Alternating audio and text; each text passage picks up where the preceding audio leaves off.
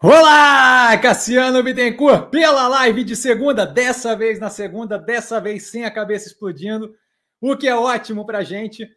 Começamos, como sempre, toda segunda-feira com uma live básica aqui de duas horas, onde eu faço o que eu posso para tirar o máximo de dúvidas possível. Em geral, a gente consegue pegar todas, tá? Então, só botar a dúvida que vocês tiverem com relação ao mercado financeiro, obviamente, né? Ali do lado no chat, tá? E eu vou de uma a uma na ordem que elas chegam, sem acelerar, sem pressão, sem nada. É, não tem dúvida boba, como sempre, só chegar e colocar ali o que, o que incomoda, o que, o que constrange, o que dificulta a operação no mercado financeiro, que a gente faz o que pode para resolver. Tá? De qualquer forma, sempre bom começar com um disclaimer, o que eu falo aqui nada mais é do que a minha opinião sobre mercado financeiro, o que eu, o que eu forma como eu invisto, o que eu vejo de mundo, mercado e por aí vai. Não é, de qualquer forma, modo em geral, indicação de compra ou venda de qualquer ativo do mercado financeiro. E para os novos, meu nome é Cassiano Bittencourt, sou formado em Economia pela Fundação Getúlio Vargas do Rio de Janeiro.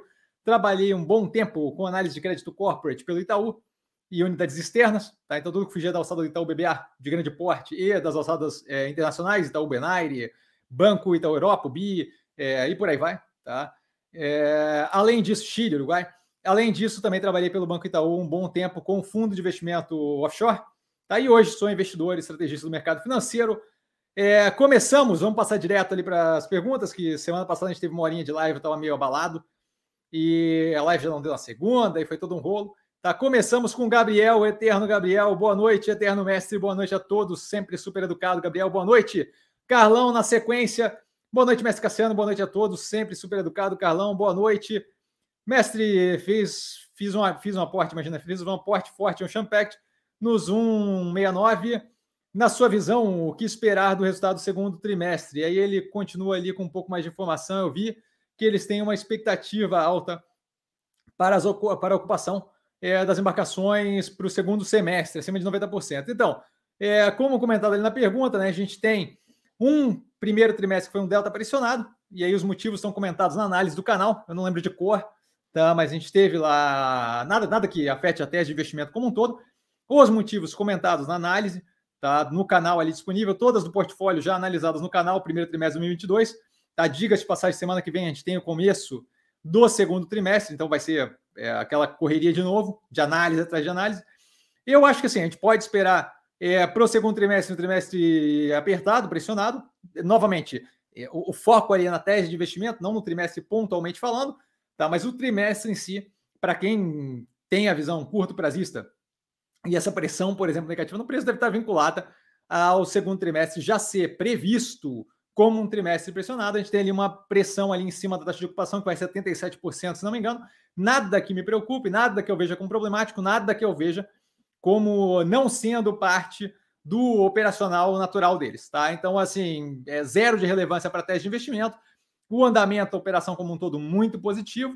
Tá? A, a, a subida do dólar agora, é, não sei o quanto eles, eles protegeram ali com aquele hedge cambial, mas deve ser é, positiva, no mínimo por ganho de competitividade. Tá?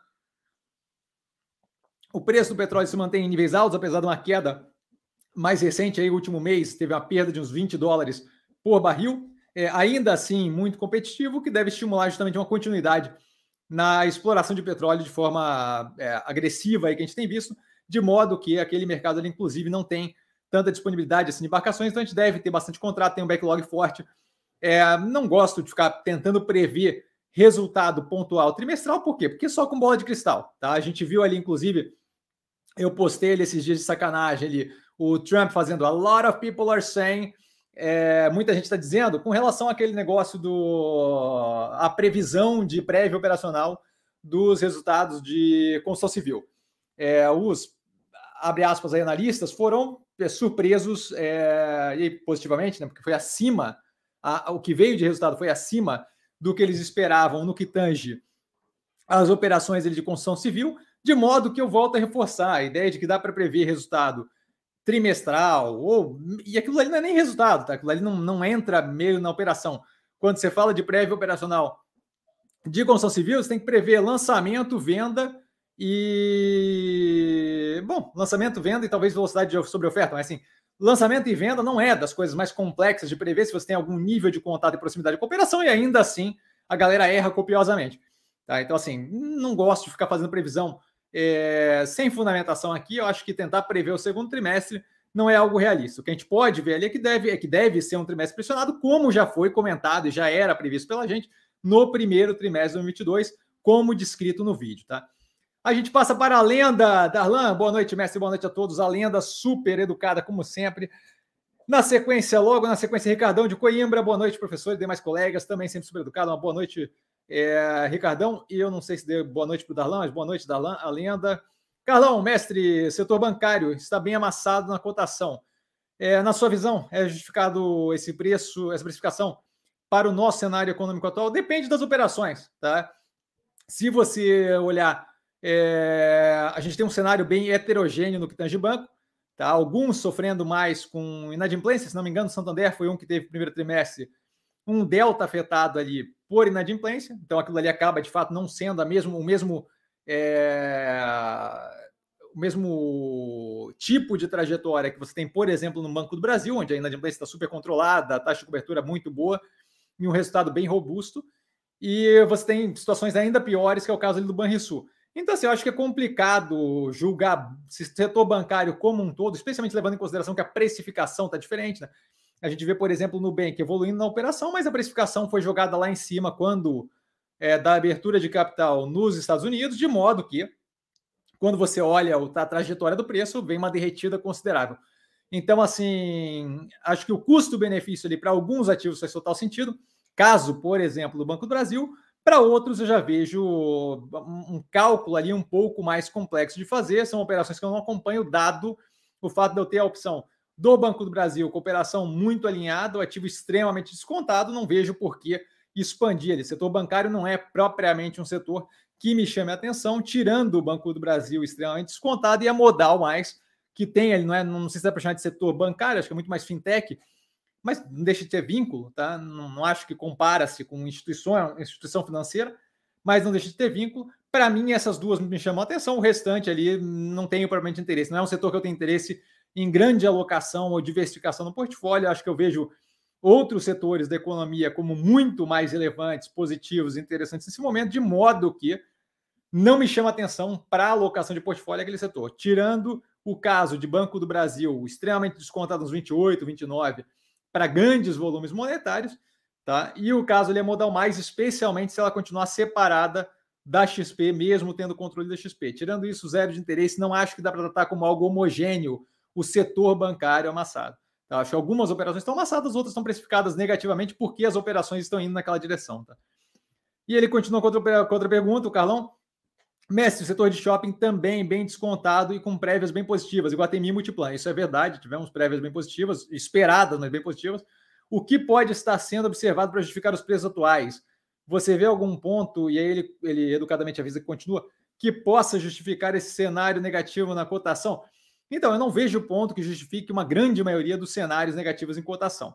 Com relação uh, varejo em geral, incluindo aí shopping, ali o Guatemi é um pouco diferente porque é mais alta renda, você tem toda um, uma, uma, uma, uma, narrativa sendo pregada aí, né, porque é muito mais uma questão de religião do que propriamente racionalidade, é, em torno da questão de que não, o varejo vai para o buraco, inadimplência, Via vai falir, Magazine Luiza vai falir, todo mundo vai falir. Então, assim, quando você tem esse tipo de pregação, é mais do que natural que tenha uma galera que espere uma certeza maior para poder alocar ali. Em geral, também tem um outro pessoal que espera a manada como um todo se comportar naquela direção para daí se sentir tranquilo de de, de ir junto. Então, assim, eu não vejo qualquer justificativa, essa justificativa para o preço atual. Você tem que perguntar para quem está vendendo. Eu estou comprado e comprando. Guararapes, a gente teve aumento considerável, se não me engano, duplicado ou triplicado a posição. A gente teve aumento de 33%, se não me engano, em via. Então, assim, eu estou comprando. Comprei multilaser, também aumentei violentamente a posição. Então, eu estou comprando fortemente nesse setor que está vinculado ali ao varejo final, tá? Não estou preocupado, não é algo que me incomoda. Se você olhar as análises, você vê toda a justificativa do porquê, especialmente Iguatemi, que é uma operação vinculada com alta renda, tem ali alguma, algumas iniciativas bem positivas, como Iguatemi 365, a, o vínculo deles agora com a operação, que eu não vou me lembrar o nome, de economia circular para artigos de luxo, que eu acho que nesse caso funciona diferente do enjoei, tá? Porque daí é luxo, a gente tem um ativo de valor agregado muito forte, é outro nível de, de questão, não, é uma camiseta, tá? É, então, assim, é, não, não vejo justificativa qualquer para esse nível de precificação, mas volto a reforçar, no curto prazo, um pedaço da precificação é dada pelo operacional financeiro, um pedaço da precificação é dada pelo pelo setorial, macroeconômico, por aí vai. E nesses momentos mais tensos, grande maioria do preço é determinado pela expectativa de quem está investindo. Então, é muito mais nesse momento fruto do pânico. E eu estou vendo matéria saindo é, dizendo ah, já a iminente recessão. Não, não, tem nada de iminente. Você não tem uma bola de cristal para dizer que é iminente. A gente não tem indicativo, a gente tem aí o quinto, sexto mês seguido de subida na, na, no faturamento do varejo. Então, assim, não tem iminência nenhuma de, de coisa. A, o julgamento de crescimento da economia brasileira que foi feito no começo do ano já não é mais válido hoje. Então, assim, é, é muita gente falando muita asneira que daí acaba acumulando e dando esse tipo de resultado na cabeça de quem está investindo, mais do que natural, certo? Por isso, justamente, dado a, o reflexo da expectativa de uma cesta de investidores, que não é propriamente parâmetro que eu, que eu levo em consideração, é, que faz com que eu não leve em consideração o preço no curto prazo. Tá? Então não saberia dizer o porquê que o preço está nesse, nesse ponto. Acho que tem que ver aí o que está sendo vendido como narrativa na internet. Quando o canal ganhar mais, mais moral e mais relevância, aí talvez a gente tenha como, como esse, esse tipo de efeito de, de, de, papagaio de pirata falando asneira, não tem um efeito tão grande. A gente consiga talvez é, acalmar os ânimos geral aí, mas não, não saberia dizer o porquê que a galera está vendendo quando a gente vê claramente a evolução, especialmente na prévia operacional, da operação paulatinamente, como dito inúmeras vezes aqui no canal, tá? Carlão, mestre, com relação ao nosso cenário econômico, você vê algum impacto negativo em decorrência da aprovação da PEC emergencial?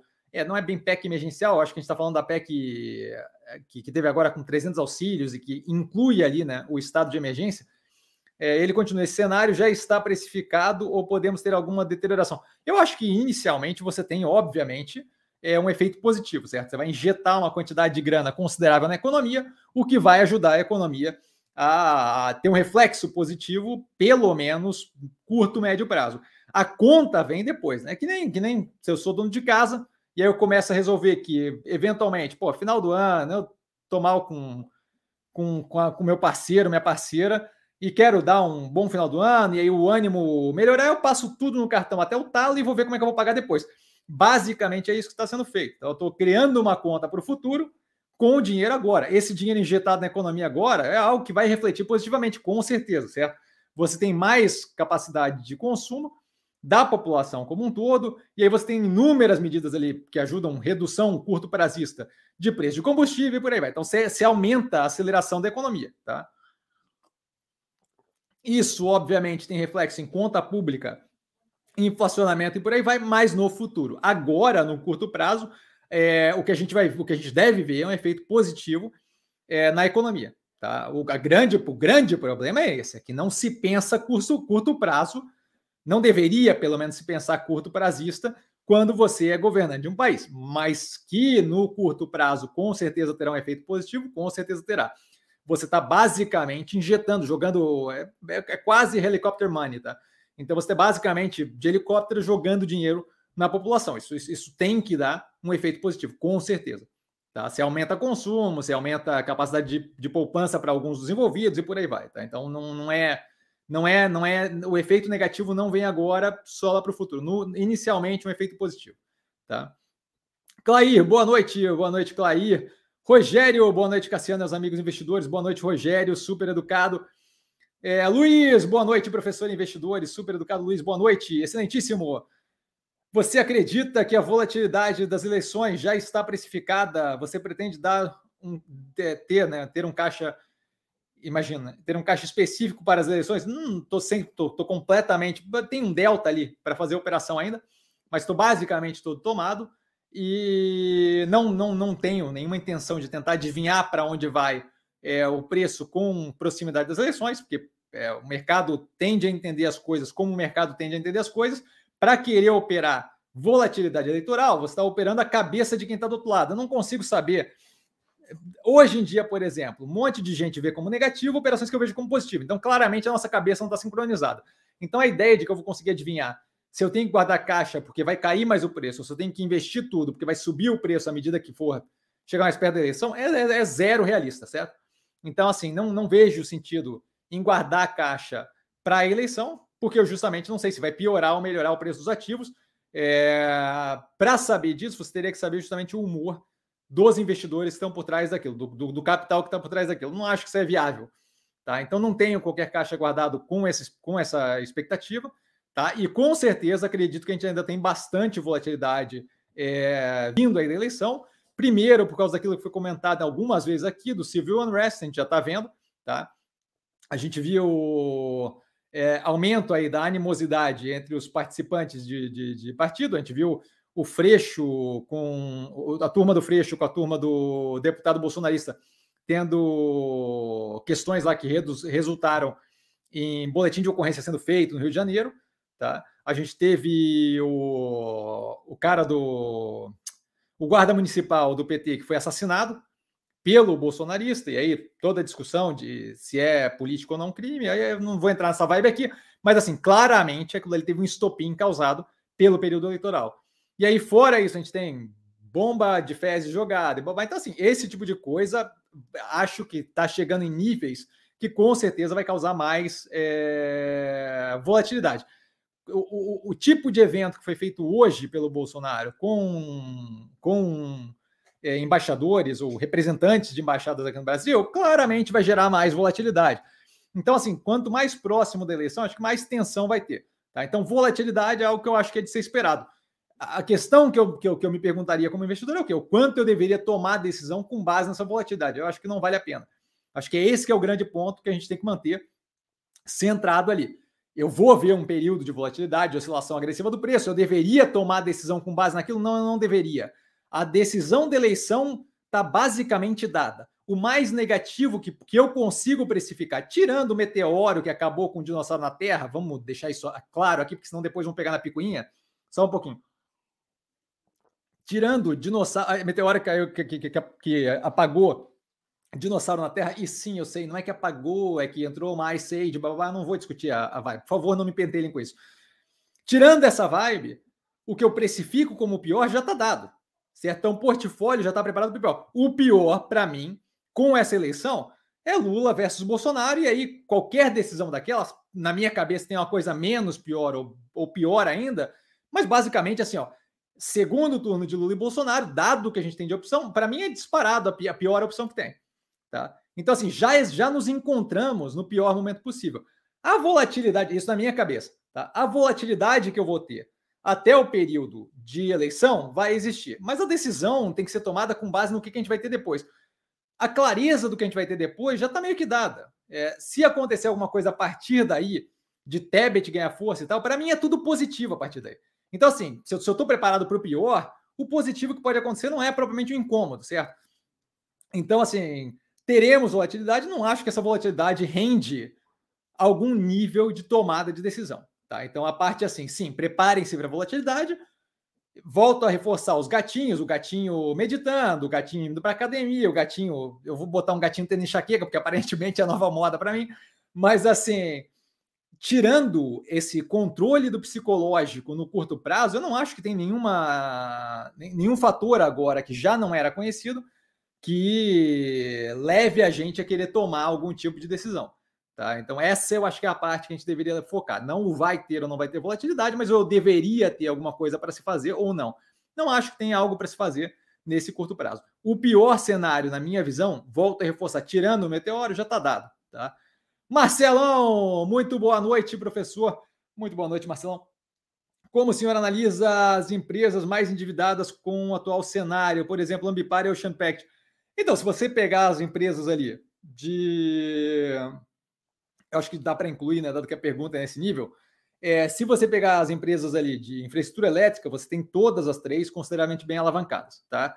Para tirar elas do caminho, para completar a resposta aqui, elas eu vejo como muito tranquilas, dada a forma de capitalização que a gente usa para projeto de infraestrutura ser menos oneroso na empresa final, dado que eu tenho ali um estilo de investimento que é conhecidamente é, de longo prazo e estruturalmente pesado, mas que tem um ativo da outra ponta que me faz não ter a necessidade de ficar preocupado com pagamento ou não pagamento daquilo ali no final, que reduz consideravelmente o custo. Então, com operações como Neo Energia, Ômega Energia e Engie, zero preocupado. Tá? Com relação à Ambipar, ela só tem comprado operações que vêm acompanhadas de. já operando, né? Ela não está comprando operação do zero, nem criando nada do zero, diferente do Champect, que é um outro caso que eu já explico. Naquele caso ali, o que acontece? Toda vez que eu compro uma operação, eu adiciono alavancagem, no caso, quando é, é na base do caixa e por aí vai, tá? Diferente agora. Agora a gente recebeu mais uma injeção, uma injeção de capital ali através de um sócio de uma SPEC. Então aquilo ali deve aliviar consideravelmente a alavancagem em geral, tá? Mas desconsiderando aquilo, toda vez que eu compro uma operação, como é que funciona? Eu tiro o caixa da, da minha operação, ou aumento, ou aumento o endividamento, de qualquer forma aumenta a alavancagem, ou reduzindo o caixa, ou aumentando a dívida líquida, tanto faz, tá? E aí, quando eu aumento essa alavancagem, eu vou fazer o nível de alavancagem, eu faço o quê? Dívida líquida sobre EBITDA, que é a forma de ver o quanto eu estou gerando para o quanto eu tenho que pagar, certo? Quando eu faço essa conta e eu estou comprando operações que já geram EBITDA, eu estou aumentando a dívida líquida e estou aumentando o EBITDA embaixo. Então, assim, a gente deve continuar, dependendo da proporção que é feita aquela compra, nessa faixa dos três vezes dívida líquida sobre EBITDA. Eu acho que é um momento ótimo para crescimento, dado a pressão toda que se tem com vai ter vai ter, ah, vai ter recessão, ah, vai ter não sei o que, você acaba pegando vários ativos ali com preço consideravelmente abaixo do potencial, de modo que esse é o momento de ouro para quem está com caixa podendo comprar. Então eu vejo como muito positivo, estou zero preocupado. Se você olhar a operação, dá um lucro cavalar, de modo que é, é, despesa financeira não é nada que, que, que, chegue perto de incomodar a gente ali. Tá? No caso do Ocean Pact, a gente tem um cenário onde o quê? Eu compro o navio, esse navio é transportado para cá, é todo um embrólio, todo um rolo, e eu tenho a alavancagem garantindo aquela coisa. Então, assim, meu nível de alavancagem, a dívida líquida sobe e o meu EBITDA não está respondendo. Por quê? Porque tem todo esse processo de traz navio e bota para trabalhar e engata no, no, projeto. E aí o taxa de utilização. Quando eu pego períodos de taxa de utilização mais baixa, eu apareço ali com uma alavancagem consideravelmente menor pior, desculpa, maior alavancagem, pior para a operação. Por quê? Porque eu estou gerando menos EBIT, né? meus barcos não estão sendo utilizados com tanta quantidade, com tanta. todos os que eu tenho disponíveis, de modo que eu estou gerando menos EBIT para o endividamento para pagar várias embarcações. À medida que eu vou chegando num nível, numa taxa de utilização mais casada com a minha realidade, aí vale lembrar, se eu estou crescendo e comprando embarcação, eu vou ter ali um período de encaixe das embarcações nas operações que vai me deixar um pouco bagunçado, à medida que eu vou indo naquela direção, eu vou tendo uma melhoria de taxa de alavancagem, né, de dívida líquida sobre EBITDA, vou tendo uma melhoria da operação como um todo, num cenário pressionado, é, onde eu não tenho embarcações disponíveis para mais compra, nem nada, deve ter cada vez mais trabalho para a gente.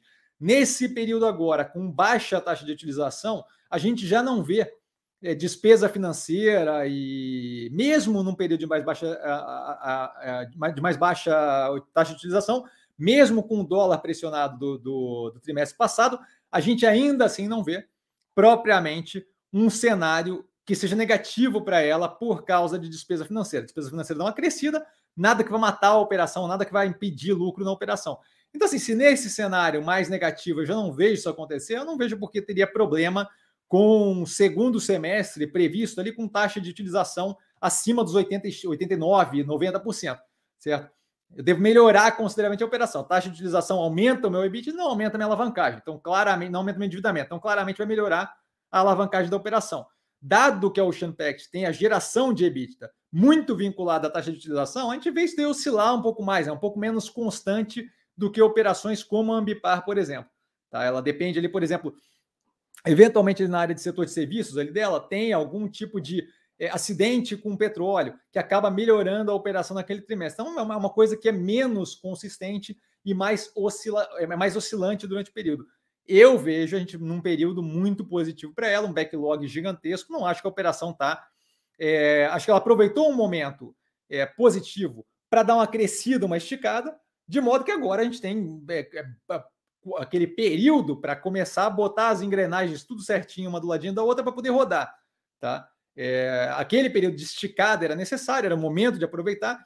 Inclusive, já já toco nesse assunto. E agora a gente vai justamente arrumar a cozinha ali, botar tudo em ordem para poder justamente é, é, é, smooth sailing, sabe? Do tipo velejar tranquilo para o horizonte ali. Caso que foi feito com a Mills, diga de passagem. Se ela se alavancou violentamente e começou a desalavancar à medida que o tempo passava. Hoje em dia a operação roda super bem. Tá? Tem uma outra operação que parece Ocean Pact, Oceania, alguma coisa assim, querendo entrar no mercado, querendo fazer IPO. Essa operação a gente vai poder assistir de camarote, uma operação que vai tentar uma captação para poder ampliar a operação comprando embarcação no mercado onde embarcação vai estar ultra inflacionada e não vai ter embarcação para comprar. Acho que é, vai, vai dar uma lição boa do timing que a gente entrou e do timing que essa operação está entrando e vai dar justamente a clareza do porquê que a Ocean Pact deveria, naquele momento, acelerar violentamente no investimento agressivo e compra de embarcação e que agora já não é mais uma possibilidade de fazer isso sem pagar ultra inflacionado o valor do, das embarcações ou até encontrar as mesmas, tá? Então, assim, é, acho que vamos ver aí o, um, uma, um emparelhamento bem interessante para entender o quão positiva está a operação do Ocean Pact e o quanto aquele, aquele período que a gente usou para crescer agressivamente foi interessante, casado com a visão da gestão da empresa. Tá? É, espero ter sido claro, Marcelão. PC, patrimônio tombado do canal, boa noite, Mega Cassiano, boa noite, PC. E ele sempre educadíssimo, boa noite, senhoras e senhores. Guilherme, boa noite, Cassiano, boa noite, Guilherme, ótima live a todos, super educado, cara. Cassiano, poderia falar um pouco sobre Raizen? Raizen está analisada no canal já, tá? A empresa fechou, está fechando uma parceria com a Embraer. É, com a Embraer, tem certeza? Eu lembro dela ter feito, eu lembro de ter visto parceria hoje, não lembro se era Embraer, deixa eu até dar uma olhada aqui, mas não lembro se é Embraer. É, Embraer, tem certeza? Eu lembro de ter fechado parceria. De qualquer forma, estou vendo aqui, estou procurando aqui, que é tudo cadastradinho, porque eu sou Caxias para caramba. É, Raizen, Raizen, Raizen. De qualquer forma, é, enquanto eu estou procurando aqui, a análise da empresa está no canal. É basicamente aquela história que eu coloquei nos seleções com relação a Cosan. Tá? É, você tem ali um vínculo muito forte com a commodity, açúcar, ou Embraer e Raizen fecham parceria para produção de combustível de aviação. Exatamente, eu vi mesmo isso aqui ontem. Tá, tá aqui. É, isso aqui eu acho que é secundário, tá? Acho que ok, não é ruim, não é negativo, mas acho que é secundário. Acho que não é algo que vá é, de fato mover montanhas nem para Raizen, nem para Embraer. É mais ou menos aquela vibe, é um pouquinho menos simbiótico, mas é mais um pouquinho mais, mais complexo, mas é mais ou menos aquela vibe que eu falei do da Ultragás com a Supergás Você tem duas operações que se ajudam, no caso da Ultragás com a Supergás Brás, mesmo setor, só dividir infraestrutura é, é diferente, mas você tem ali o ganho de know-how da Embraer com a aviação, com, com, com o, o, as aeronaves, e a Raizen, o conhecimento de como fazer combustível. Então, claramente, você une o útil ao agradável e consegue, muito provavelmente, desenvolver alguma coisa no sentido.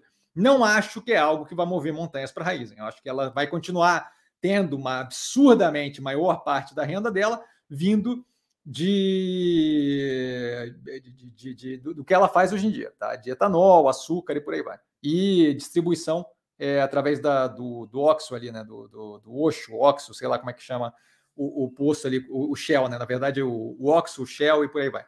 Tá tudo isso explicado no, na análise do canal. Tá? Então, assim, acho que é interessantezinho, não acho que move montanhas. A operação em si não me interessa nesse momento, especialmente pelo vínculo ali com commodity, é, muita muita influência de fator exógeno que eu não consigo controlar, tá? Então eu não tenho qualquer interesse nesse tipo de operação nesse momento, tá? Muito casado com explicado, aliás, isso é dito na análise, inclusive, tá? É, foi análise do IPO, se não me engano. É, muito casado com o que eu falei quando me perguntaram semana passada com relação, se não me engano, foi semana passada, com relação ao COSAN e a Ultrapar, tá? Tem um seleções separadinho no canal, bem fácil de ver é, diga de passagem, os Seleções tem uma playlist no canal chamada Seleções. Tá? Rogério Cassiano, por que será essa queda do Ocean Pact? Então, tem que perguntar para quem está vendendo. A oscilação do preço não faz o menor sentido. É, se a pergunta é você viu algo específico, eu não vi nada específico. Tá? Nada, nada específico que pudesse influenciar essa queda. É, mas, mas daí, assim, o que passa na cabeça da galera, não consigo falar. Porfírio, boa noite, mestre a todos. Boa noite, Porfírio, super educado, bem-vindo. Anderson, boa noite. Boa noite, Anderson. Que o mercado é doido. E esse para onde vai? Bom, se isso é uma pergunta, volta a reforçar. Seja preço de ativo, seja índice, não, não tem como dizer para onde vai, dado que grande parte do preço, seja índice, seja preço de ativo, até porque índice é uma cesta de ativos, então acaba indiretamente influenciado, só com bola de cristal para saber uma componente considerável ali, que é justamente o ponto que prova claramente a incapacidade de previsão do futuro, é que uma componente considerável do, da, da, formação de preço é justamente ah, o humor, o, a expectativa dos investidores envolvidos. E aí você tem assim.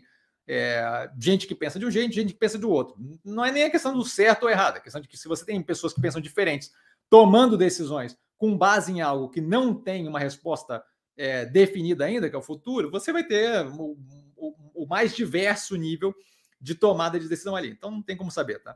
Carlão, mestre, na sua visão, lojas quero quero é interessante para o momento atual. Eu não tenho qualquer interesse em varejo clean, simples assim. Tá? Eu acho que assim o vínculo excessivo com construção civil, aliás, a operação está analisada no canal. O vínculo excessivo com construção civil e aí não é que é excessivo no sentido negativo, é excessivo porque a operação se dispõe a isso. É, é a parte que a operação está lá para fazer. Tá, mas ela, pets, esse tipo de coisa, muito específico com o setor, eu acho um delta arriscado agora. É, não porque eu acho é, as operações arriscadas em si, eu acho que é arriscado, dado que eu tenho opções com uma diversificação muito grande, caso de via, caso de multilaser, caso de. E aí, multilaser é, é, é mais do que, não é propriamente varejo, mas, mas você entende o que eu estou falando, é vínculo com o produto final. Dado que eu tenho é, multilaser, é, via, é, que mais que eu tenho aqui? Guararapes ali, que vínculo com moda, mas tem casa e muito descontado o preço. Eu não vejo por que me alocar especificamente em uma operação vinculada a especificamente um setor. A parte ali da Guararapes, por exemplo, tem toda uma parte do financeiro envolvido. Tá? A Via vende tudo quanto é produto, inclusive eles estão justamente se orgulhando cada vez mais da cauda longa, aqueles produtos mais do tipo é, é, pistola de prego, essas coisas assim que, que você vende uma em um milhão.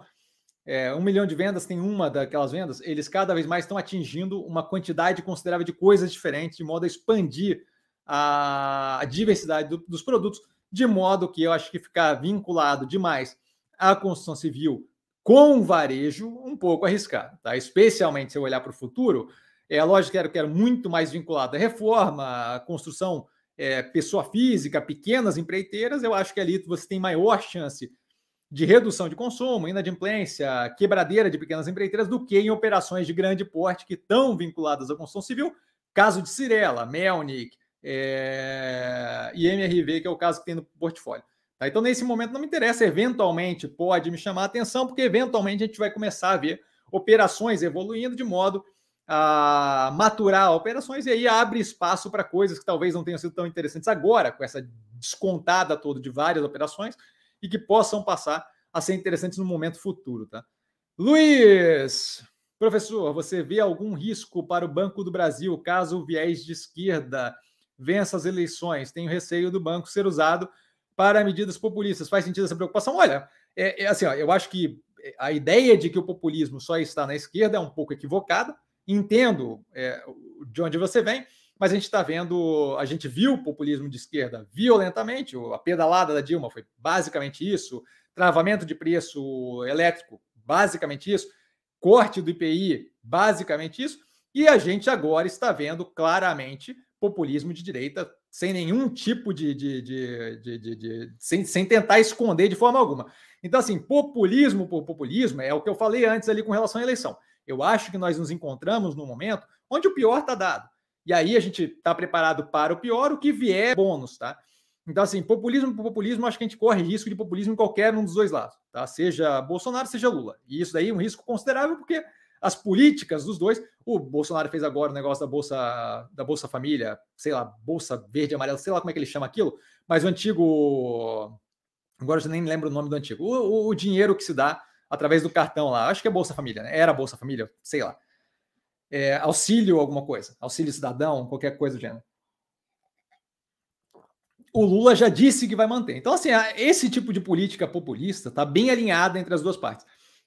Eu não vejo o receio com relação especificamente ao Banco do Brasil, porque eu tenho outras opções que vão trazer menos escrutínio para a minha operação e que estão ali ao léu é, na mão do governo. Que, novamente, diga-se de passagem, voltando ao exemplo petista, a gente teve ela usando a Caixa Econômica Federal para pedalar é, pagamento de conta, certo? Então, então assim, é, acho que se for feito, será feito através de BNDES e Caixa Econômica, que são, é, que são operações fechadas, que para tirar dali informação é muito mais complexo do que no Banco do Brasil, que divulga é, resultado trimestral, certo? Quando eu faço aquilo ali no Banco do Brasil, eu abro para escrutínio, dado que tem muita informação pública, muito mais do que se eu fizer pela Caixa e pelo BNDES. Então eu não vejo.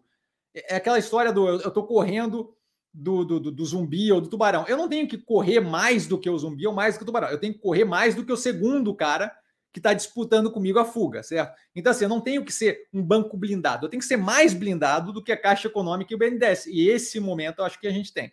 Tá? Então, eu não acho que a gente tem risco no Banco do Brasil, dado a existência de Caixa Econômica Federal e dado a existência de BNDES.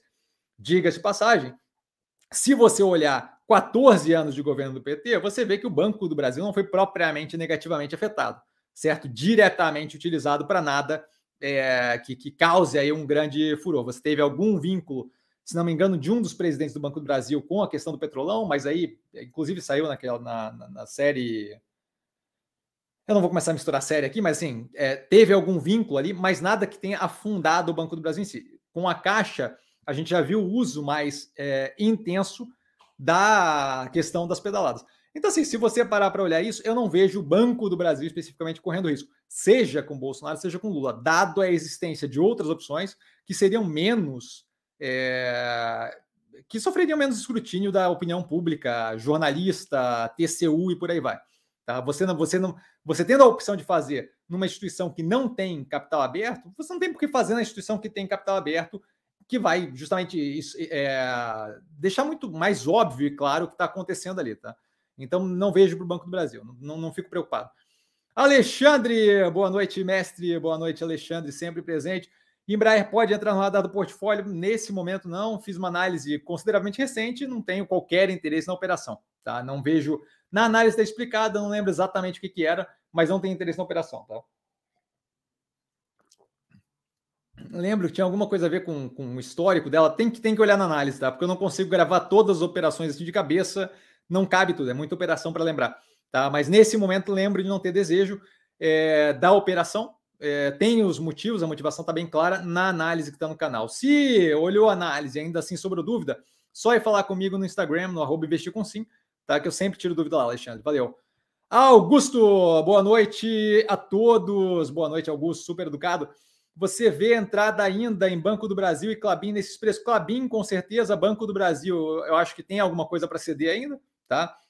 A pergunta, por exemplo, feita pelo nosso querido Luiz ali, é, sobre o Banco do Brasil poder ser alvo de populismo da esquerda, é algo que permeia a cabeça de todo mundo, de modo que eu não duvido nada que se o Lula começar a ganhar é, cada vez mais é, que se começar a ficar aparente cada vez mais a certeza de que ele deva ganhar a, a, a, eleição, você pode vir a ter algum nível de redução no preço do Banco do Brasil por aquele receio que é algo bem popular aqui no Brasil, de ter o receio de que a esquerda vai entrar, o Banco do Brasil vai para falência, e bababá, não sei o quê.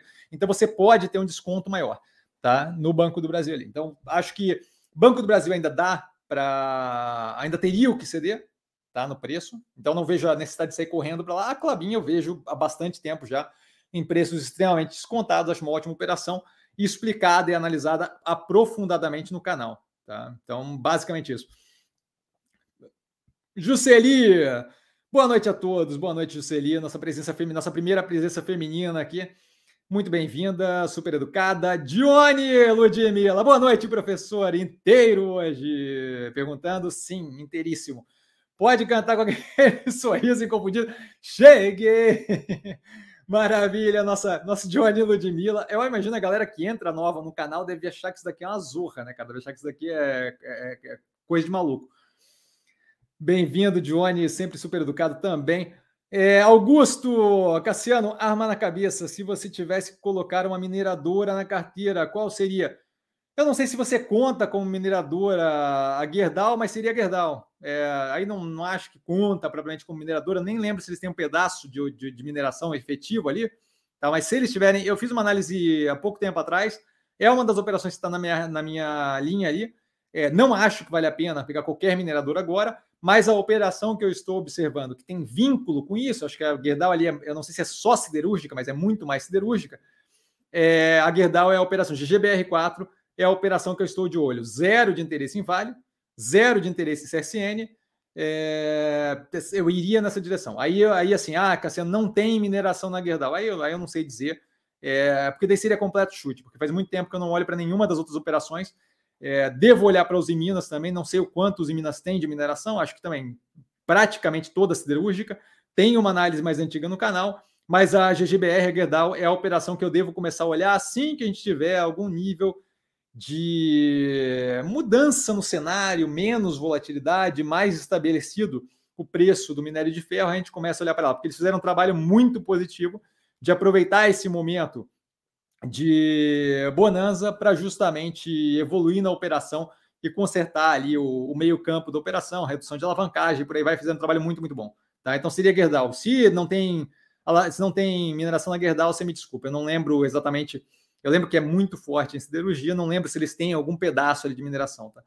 Rainer, boa noite a todos. Boa noite, Rainer, super educado. Antônio, boa noite a todos, super educado. Antônio, boa noite. Cassiano Guedes falou que precisamos de isenção tributária para renda fixa. Pergunto, o que afetaria a Bolsa se isso ocorrer? Você torna naturalmente mais interessante, é, marginalmente, a renda fixa versus a renda variável. Não acho que é algo que mova montanhas. É, tem que entender a viabilidade de fazer algo assim. E olha, se eu fosse fazer uma reforma tributária, essa é a última coisa que eu ia considerar para meter a mão, dado a zorra que é a tributação no Brasil. Acho que tem bastante coisa para consertar. Essa de tirar a tributação da renda fixa é simplesmente mais uma atitude populista que não ataca o problema da tributação no Brasil. Então, se passar, a gente tem o efeito de a renda fixa ficar marginalmente mais interessante versus qualquer outro investimento. Move montanhas? Não acho que move montanhas. Acho que faz alguma diferença? Faz. Mas não acho que move montanhas, tá? É, então, assim, você pega ali é, nível mais alto, 27,5% do lucro de, um, de uma operação de renda fixa, você está falando de, vamos lá, vamos fazer um quarto aqui só para facilitar. Você está falando de um quarto daquele IPCA mais 6, supondo uma renda fixa super boa. É um grande ganha mais? É algum ganha mais. Não acho que move montanhas versus 30% do dia para noite numa Ocean Pact da vida. Então, eu, eu acho que fica marginalmente mais positivo, marginalmente mais competitiva a renda fixa. Não acho que resolve lufas para o Brasil. Acho que reforma tributária deveria ser pensada com outras coisas em mente mas daí é minha opinião, meu, minha visão para a política pública, zero a ver com investimento, mas é mais, basicamente isso. A gente fica marginalmente mais interessante a renda fixa. Tá?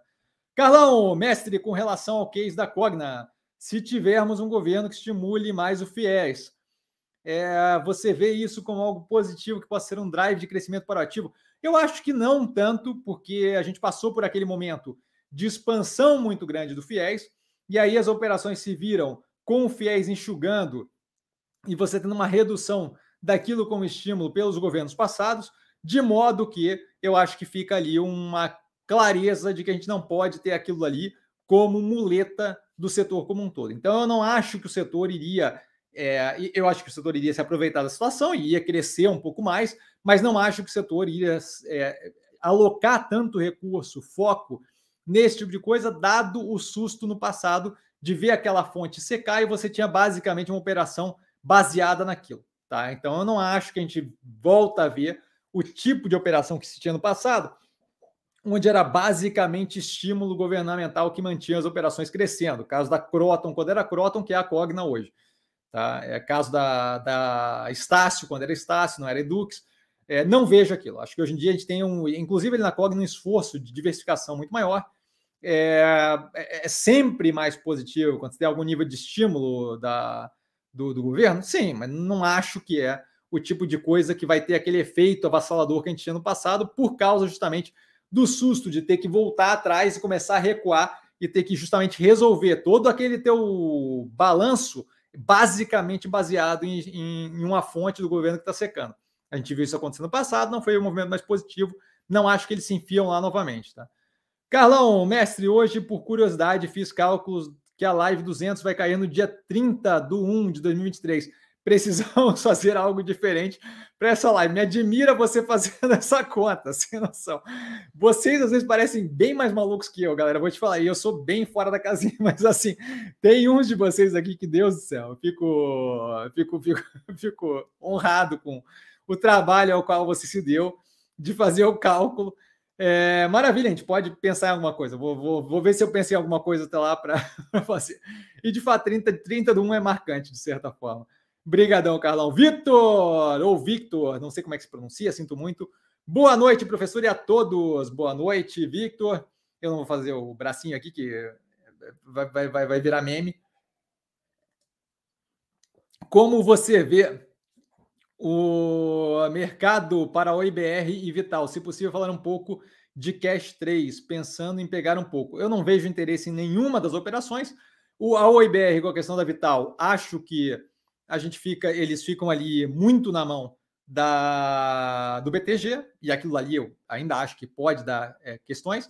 Com relação a questões de competitividade, inclusive, com relação à OI, a operação, ainda muito nublado e cada vez mais chegando perto de um ponto de, de, ser obrigado a fazer um grupamento de ações, e acho que se fizer um grupamento de ações, aquilo ali vai desandar bastante. Assim, vai ter mais uma derretida considerável, e aí vai ser muito complicado para quem já estava dentro do ativo efetivamente recuperar aquele capital. Tá? A Cash 3 não tinha interesse quando estava mais vinculada a cashback. É uma operação que chegou ali é, inicialmente, uma das primeiras ali a chegar em cashback, foi super positivo para ela, permitiu crescer e aí eventualmente chegou no momento onde cashback está sendo jogado para dentro das operações de varejo, de modo que eu não preciso ter uma operação externa que faça isso. Ela tentando mudar para virar fintech, e eu acho que o campo de fintech já está bem carregado de fintechs, e fintechs têm capacidade considerável é, de disputa ali. Acho que ela sai de um mercado que era basicamente um mercado que ela foi uma das que ajudou a inventar e trazer para o Brasil, e ela entra no mercado que já está crowdado, já está cheio de operações, e onde ela vai ter um campo de disputa e competitividade muito mais agressivo, de modo que eu não vejo o melhor momento para a operação. Não tenho qualquer interesse na operação nesse momento, tá? Basicamente isso. Sabino, boa noite, boa noite, Sabino. Carlos, Auxílio Brasil, exatamente, esse é o nome daquele negócio que era o Bolsa Família. Bolsa Família era o nome, agora Auxílio Brasil. Muito obrigado, Carlão. Messi, com relação ao conflito da Rússia com a Ucrânia, alguma preocupação que ainda não esteja no radar? Nesse momento, para mim, é a continuidade do que vem acontecendo. Continuo, assim, com pouca clareza de quanto tempo aquilo ali leva para acabar. A gente viu hoje uma declaração que eu vejo como é, positiva no sentido de final do, do combate. O, o, o Putin, Putin, foi a público e falou que eles estão passando por uma dificuldade colossal é, na economia do país. Isso acaba mostrando que, de fato, é, temos ali uma pressão na economia russa que está russa que está sendo sentida e que deve levar cada vez mais a um direcionamento de acabar com o conflito, mas até o momento não vi nada que mova montanhas e que possa de fato alterar aquela continuidade de combate arrastado. É, você ainda tem muita. Acho que ainda falta clareza de, de, de, de uma posição de fato ali que, que possa empurrar num direcionamento de conclusão do conflito, seja tomada da região de Donbass, seja devolução e por aí vai. Tá? Então, acho que, como disse antes várias vezes, a continuidade de, do, do conflito é custosa para ambos, mas assim, a, a, Ucrânia não tem muito o que fazer, ela tem que defender e ponto. É, acho que cada vez mais a gente vai ver a Rússia tendo dificuldade da manutenção desse tipo de posição. Se isso vai levar ao final de uma guerra ou não, aí a gente vai ver com o tempo. Tá? Mas por enquanto não, não vejo clareza nesse momento tá? Para dizer assim, ah, mudou alguma coisa, tá? XD, Ocean Pact, Ocean Pact analisado no canal, operação é, claramente pelos aumentos de posição, é, vejo como muito interessante. Devemos ter um segundo trimestre, um delta mais pressionado pela redução na taxa de ocupação, nada que me preocupe. Segundo semestre deve ser muito positivo, operação muito bem alinhada, mas acho que vale a pena dar uma olhada na análise do primeiro trimestre de 2022 e as outras no canal, justamente para pegar com gráfico, com edição, tudo certinho de como está a operação. Aí surgiu dúvida de qualquer forma, eu estou sempre no arroba investir com sim no Instagram do canal, tá? É, é, só ir lá perguntar, manda mensagem mesmo que eu super respondo, tá? Carlão, mestre, a Santos Brasil está retomando. Né? É engraçado que o Carlão a gente está conectado aqui, mentalmente conectado. A Santos Brasil está retornando na faixa dos 6. Você vê um bom ponto de entrada? Não, mas eu já estou de olho nela na faixa dos 5 já. É engraçado você ter falado, porque é, semana passada, durante o processo da minha cabeça explodir, eu estava olhando é, a precificação e eu vi ali uma redução e o dólar mais alto deve prejudicar o, a parte dela de importação, que é a parte que tem margem maior. Tá? Isso daí geralmente se vê expresso 90 dias, cada os contratos geralmente são de 90 dias é, até a realização do contrato, então a gente, aquilo ali deve se ver é, afetando a operação nesse próximo trimestre para o próximo trimestre, e aquilo ali deve dar uma, uma, uma zedada leve na operação, o que deve causar aquele, aquele geral olhar de patinho feio para o ativo, e aí a gente pode ver ela batendo do 5 para baixo, sem a operação ter sofrido grandes danos, eu vou começar a abrir posição ali também, vai ser mais uma diversificada para o ativo, para, para o portfólio do canal. É outra operação que eu comecei a olhar mais de perto, é, dado justamente a operação muito bem posicionada, uma operação que a gente já teve em carteira, deu uma, uma, uma grana considerável, não lembro agora o percentual, tá? é, setembro do ano passado, se não me engano, setembro do ano retrasado, alguma coisa assim. É, para vocês verem a minha noção de tempo, tá ótima. Mas a gente já teve carteira na faixa dos 5, deve começar a voltar para o portfólio. Então é bem possível que assim que sair o resultado, a gente tenha uma análise do resultado aqui no, no canal. Tá? Então, sim, estou de olho na faixa dos 5 reais. Tá? Calão, mestre, com relação ao cenário inflacionário, na sua visão, você vê alguma mudança no curto e médio prazo?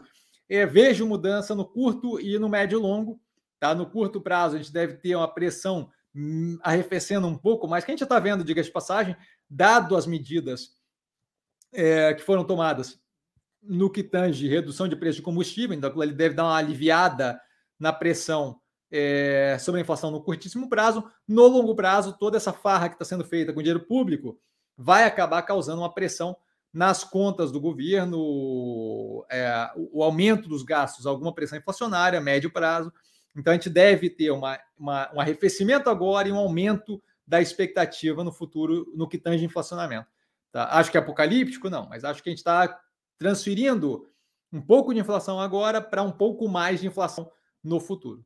Tá? Basicamente isso. Não acho que move montanhas, e aí, obviamente, isso eu falo com a informação que eu tenho agora, se continuar movimento populista, se for usado é, a parte ali do decretar momento emergencial para fazer mais farra, se o próximo governo, seja Lula ou Bolsonaro, começar a gastar mais dinheiro, cada coisa dessa vai adicionando. Eu estou falando hoje em dia, com a informação que a gente tem, hoje em dia a gente tem um delta de arrefecimento a mais de inflação agora e um delta de jogada a mais do que a, do que a reduzida agora para o futuro, tá?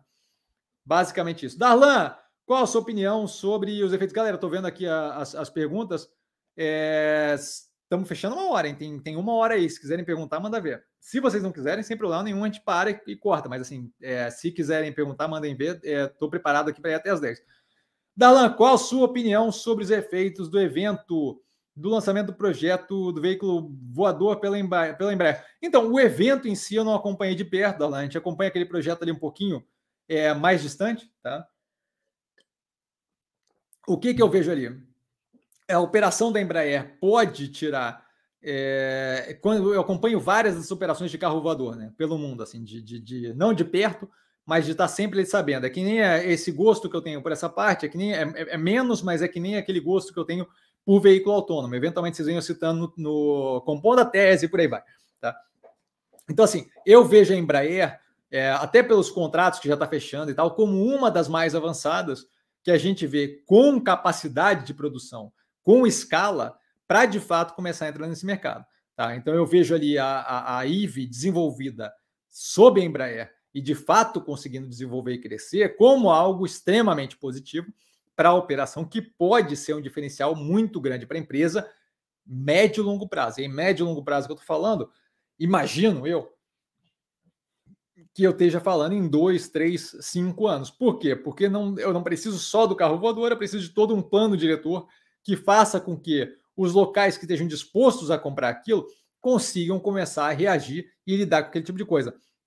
Se eu conseguisse ter um carro autônomo que funciona naturalmente é, elétrico hoje, eu ainda assim não consigo simplesmente implementar do dia para a noite aquele negócio, certo? Eu tenho todo um costume da população com aquilo, eu tenho toda uma nova legislação que tem que ser feita, eu tenho toda uma infraestrutura a ser a lidar. Quando eu estou falando de um carro voador, é, é, compreensível que é muito mais complexo, certo? Eu tenho uma estrutura aérea para. E aí, carro voador, estou chamando de besteira, porque não é carro voador, né? Certo? A gente tem ali, é tipo um drone é, pilotado.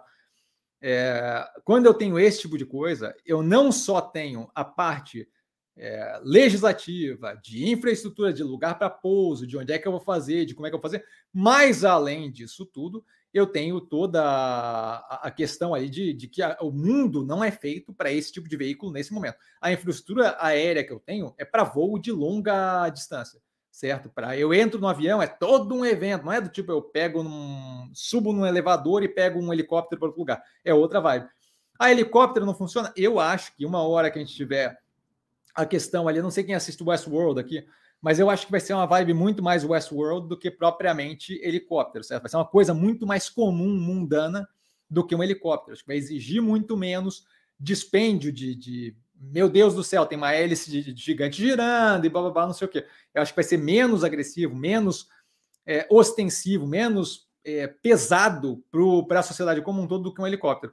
Então, isso daí vai exigir todo um desenvolvimento de infraestrutura, de legislação, de como é que lida, como é que não lida, como é que evita acidente, como é que faz o, o, o a relação disso daí com com aviação. E por que, que eu estou falando tudo isso? Estou falando tudo isso porque a, a, o engajamento inicial deve ser de menos, menor quantidade de modelos para algumas para alguns translados específicos, antes que aquilo ali de fato fique algo é, super popular e comum. E aí, esse processo todo é um processo onde eu não vendo tanta aeronave daquela. Eu vendo algumas, participo no início do projeto, e aquilo ali vai começando a ser implementado no planeta, certo? Então, assim, Acho que vai um tempo para desenvolver aquilo ali. Gosto da operação, é, da operação da IFE, tá? Embraer em si não me chama atenção, tá? Mas acho que é, volta a reforçar. É um projeto no qual a IVE ainda é muito pequena para ela. Tem uma opção, se não me engano, de investir por uma, por uma SPEC, uma Special Purpose Acquisition Company, que fez a, o lançamento da IVE lá fora. Então você consegue investir diretamente na IVE. Essa opção de investir diretamente na IVE, aí eu já acho que é algo conversável investir na Embraer para ter um pedaço da IVE, eu acho que é desnecessário, é muito diluído ali dentro, não vejo muito sentido. Tá? E mais do que isso, investir na IVE seria, nesse momento, um pouco de tiro no escuro. Apesar de ser uma das mais promissoras, você não cansa de ver coisas que são as mais promissoras. Orkut era muito promissora até que afundou, certo? Orkut era aqui no Brasil estourava. Era 200 vezes mais influente do que Facebook. E aí, de repente, simplesmente é, afundou, certo? Então, assim, você não cansa de ver operações que inicialmente parecem a que vai dominar e muito promissoras e que não chegam a fazer aquele efeito. Então, acho ainda muito incipiente, mas bem positivo para a Embraer. Ricardão, professor, você acredita que o aumento da inflação pode afetar negativamente a inadimplência do Banco Pan? Ou a PEC Kamikaze de Bondades deve segurar bem esse efeito no curto prazo? A PEC, adorei a pergunta, a, a, com relação à inadimplência do Banco Pan, a gente deve ter o efeito não tanto da inflação sobre a inadimplência do Banco Pan, eu acho que muito mais um efeito da subida de juros sobre a inadimplência do Banco Pan. Mas, como eu disse, na última análise, se não me engano, a gente tem a ponta ali do over 15 a 90, certo? O que atrasou até 15 dias, acima de 15 dias, mas menos de 90, que começa a apontar para cima. A gestão não vê aquilo como afetando o over 90, que é o que atrasa mais do que 90 dias. Eu acho que é algo para se observar. Eu comento isso na análise, inclusive. Tá? é agressivo? Não, não acho que é agressivo. Mas o ponto que você pega ali é justamente aquele auxílio de curto prazo que eu acho que vai ser interessante, certo? Para a operação do Banco Pan, que é vinculada à faixa de renda C, D e E, fica muito interessante a PEC, porque ela injeta grana bem naquela massa que atua no Banco Pan. Aquilo dali pode sim dar uma sobrevida considerável para todo mundo que talvez fosse começar a atrasar uma conta, não ter a necessidade de atrasar, com um delta aumento de 600 reais, ou a, a forma que foi feita ali, a organização estrutural permite que você divida cada família em várias pequenas famílias, então você pode acabar acumulando auxílio naquela mesma família de forma a multiplicar a renda dela. Tá? Isso daí é negativo para o tesouro, para a receita, para a política pública, mas acaba auxiliando grupos familiares que atuam justamente na faixa que o Banco Pan pega. Então, sim, aquilo dali deve segurar o efeito no curto prazo do Banco Pan, do aumento da, da inadimplência. acredito que muito, tá? Acredito que com grande força deve segurar.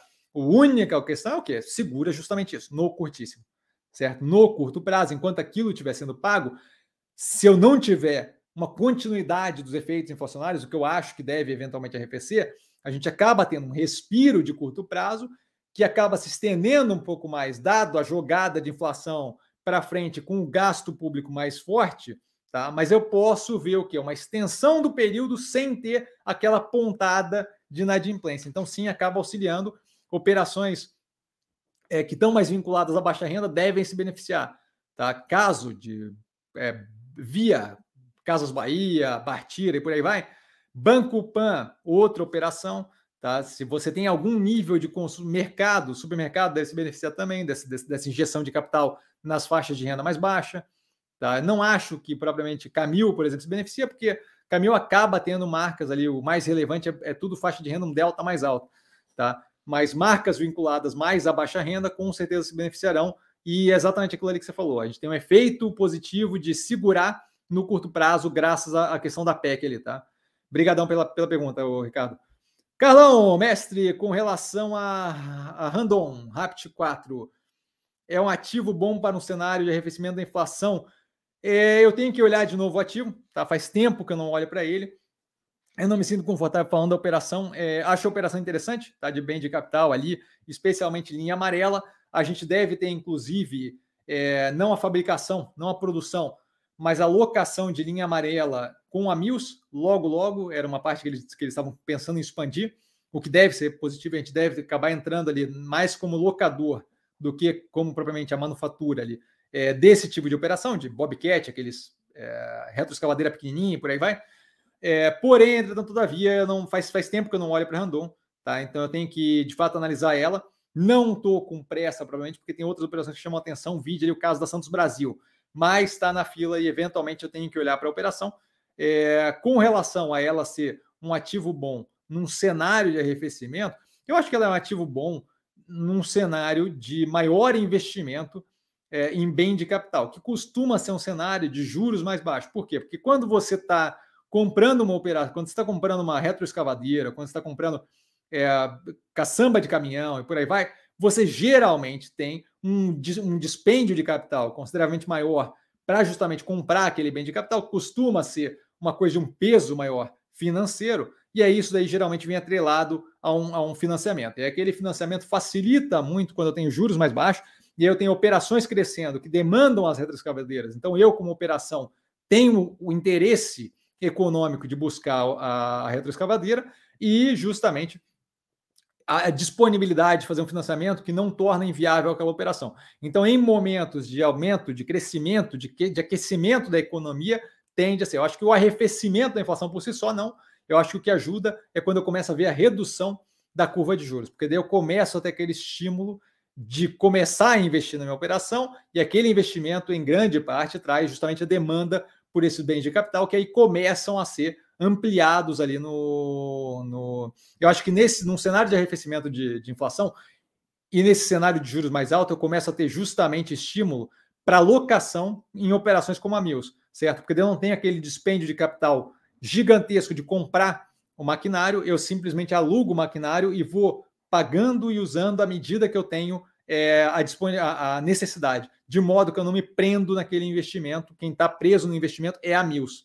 Tá? Então, esse tipo de cenário acho que favorece justamente operações de locação, onde eu não tenho que me amarrar no bem de capital no final. Tá? Então, acho que não necessariamente acaba gerando uma demanda indireta ali, mas não é o melhor cenário para esse tipo de operação. Tá? Rodrigo, boa noite a todos. Boa noite, Rodrigo, super educado. Cassiano, você estipula um percentual diferente para cada ativo de carteira ou distribui igualmente e faz rebalanceamentos de acordo com alta e baixa dos ativos? Obrigado. Eu que agradeço pela pergunta. Então, não estipulo um percentual, tá? Porque esse tipo de coisa vai sendo definida à medida que as operações vão, vão, vão andando, certo? A ideia de que eu conseguiria estipular um percentual neste momento sobre um ativo que vai evoluir e caminhar na carteira é simplesmente absurdo. Então, eu vou fazendo pequenas compras e montando o tamanho daquela operação dentro do portfólio. Por quê? Porque à medida que o preço dela cai, a tese estando alinhada, eu tenho interesse em alocar mais capital lá dentro, certo? Eu estou pagando mais barato pela mesma coisa que eu estava disposto a pagar mais caro antes. À medida que o preço vai subindo, eu muitas vezes tenho interesse em, olha, reduzir o tamanho da operação, porque ela começou a ficar muito grande versus a operação, é, o restante do portfólio, o caso da Minerva recentemente. Tá? Não pela evolução, mas pela proximidade, com algum nível de maturação, no sentido de é, temos ali a operação no nível positivo e o resto dos ativos, nesse caso ali da Minerva, derretidos. Então, me, me faz sentido reduzir um pouco o tamanho da Minerva e realocar em ativos que estejam derretidos, certo? Então, assim, toda decisão de alocação é, não é tomada supondo que eu sei para onde vai a operação, é sempre tomada com base no que eu tenho de informação naquele momento. Justamente por isso, o hashtag paulatinamente, justamente por isso, a calma e a parcimônia na alocação de capital, porque eu não sei como é que vai ser amanhã. Então eu vou alocando em pequenos morços, em pequenas porções, certo? De modo a ter sempre espaço para alterar aqueles pequenos blocos e conseguir construir uma posição maior em ativos que estão bem alinhados, mas com preço derretendo, e ir reduzindo posições que estavam bem alinhadas, é, que, que, tiveram um crescimento agressivo e agora ocupam um tamanho maior do portfólio, podendo ceder um pedaço para realocação em outras operações é, de menor tamanho. Tá? Então, assim, o rebalanceamento é, é de acordo com momento econômico, preço dos ativos como um todo, certo? Se eu não tivesse, por exemplo, outros ativos derretidos, eu não teria por que reduzir a posição em Minerva nesse momento dada a trajetória muito positiva. A questão é que o custo de oportunidade entre ter Minerva naquela quantidade, daquele tamanho, e poder alocar em uma cacetada de operações que eu dobro, triplico posição no preço que está agora, não faz sentido eu manter todo aquele tamanho Minerva, certo? Faz sentido eu, eu, eu, dar um corte de cabelo, dar um haircut ali, certo? Dar um corte de cabelo e jogar para baixo, aumentando agressivamente minha posição em ativos em preços absurdamente interessantes, de modo a realocar. Mas é, eu sei que parece papo de quem não sabe o que está fazendo. Mas a verdade é que assim, ó, é, a ideia de que a gente tem uma equação certinha de como eu aloco, a ideia de distribuir igualmente para a carteira como um todo é simplesmente absurda. Se você parar para pensar, o mercado como organismo vivo, o tempo todo te dando informação nova, você o tempo todo absorvendo essa informação, você o tempo todo reavaliando tudo o que você pensa sem parar, senão, senão não teria por que analisar todas as empresas do portfólio a cada trimestre. Certo? Eu estou analisando porque eu quero aprender quais foram as mudanças que aconteceram, como é que evoluiu a operação, para onde estamos indo. De modo que isso deveria se refletir. Se eu estou avaliando todas as operações, acompanhando tudo que acontece o tempo todo, isso deveria se refletir na minha tomada de decisão. Ou eu não deveria estar avaliando, ou eu estou gastando tempo de graça, certo? Se eu não estou absorvendo as informações que eu, que eu tenho todo dia, as 60 horas de podcast semanal, a todas as análises do trimestre, se eu não estou usando aquilo para de fato avaliar, para de fato, desculpa, alimentar a minha tomada de decisão, eu não deveria estar fazendo. Como eu estou fazendo, o tempo todo eu recebo informação nova de tudo que está acontecendo. Algumas confirmam o andamento da tese, outras tornam a tese mais interessante ainda, outras atrasam a minha dobrada de posição. Vieram me perguntar no, no Insta, pô, mas você aumentou em Ocean Pact, por que você não aumentou em em, em Mobile, que estava muito mais descontada. Eu falei, porque Mobile tem um trimestre vindo pressionado e tem tudo para dar uma derretida a mais. Quando me perguntaram, acho que estava em R$ reais, 3 e alguma coisa. Eu peguei Mobile, tripliquei, eu dobrei a posição nos 2,22. Por quê?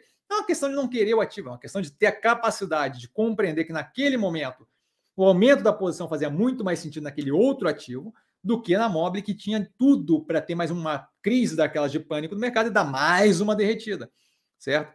Então, assim, é, toda essa tomada de decisão de tamanho de posição, de montagem de portfólio é feita operação a operação, sempre pensando qual é a informação que eu tenho hoje, como é que foi a evolução das coisas, para onde estamos indo e o que, que aquilo ali me agrega na tomada de decisão.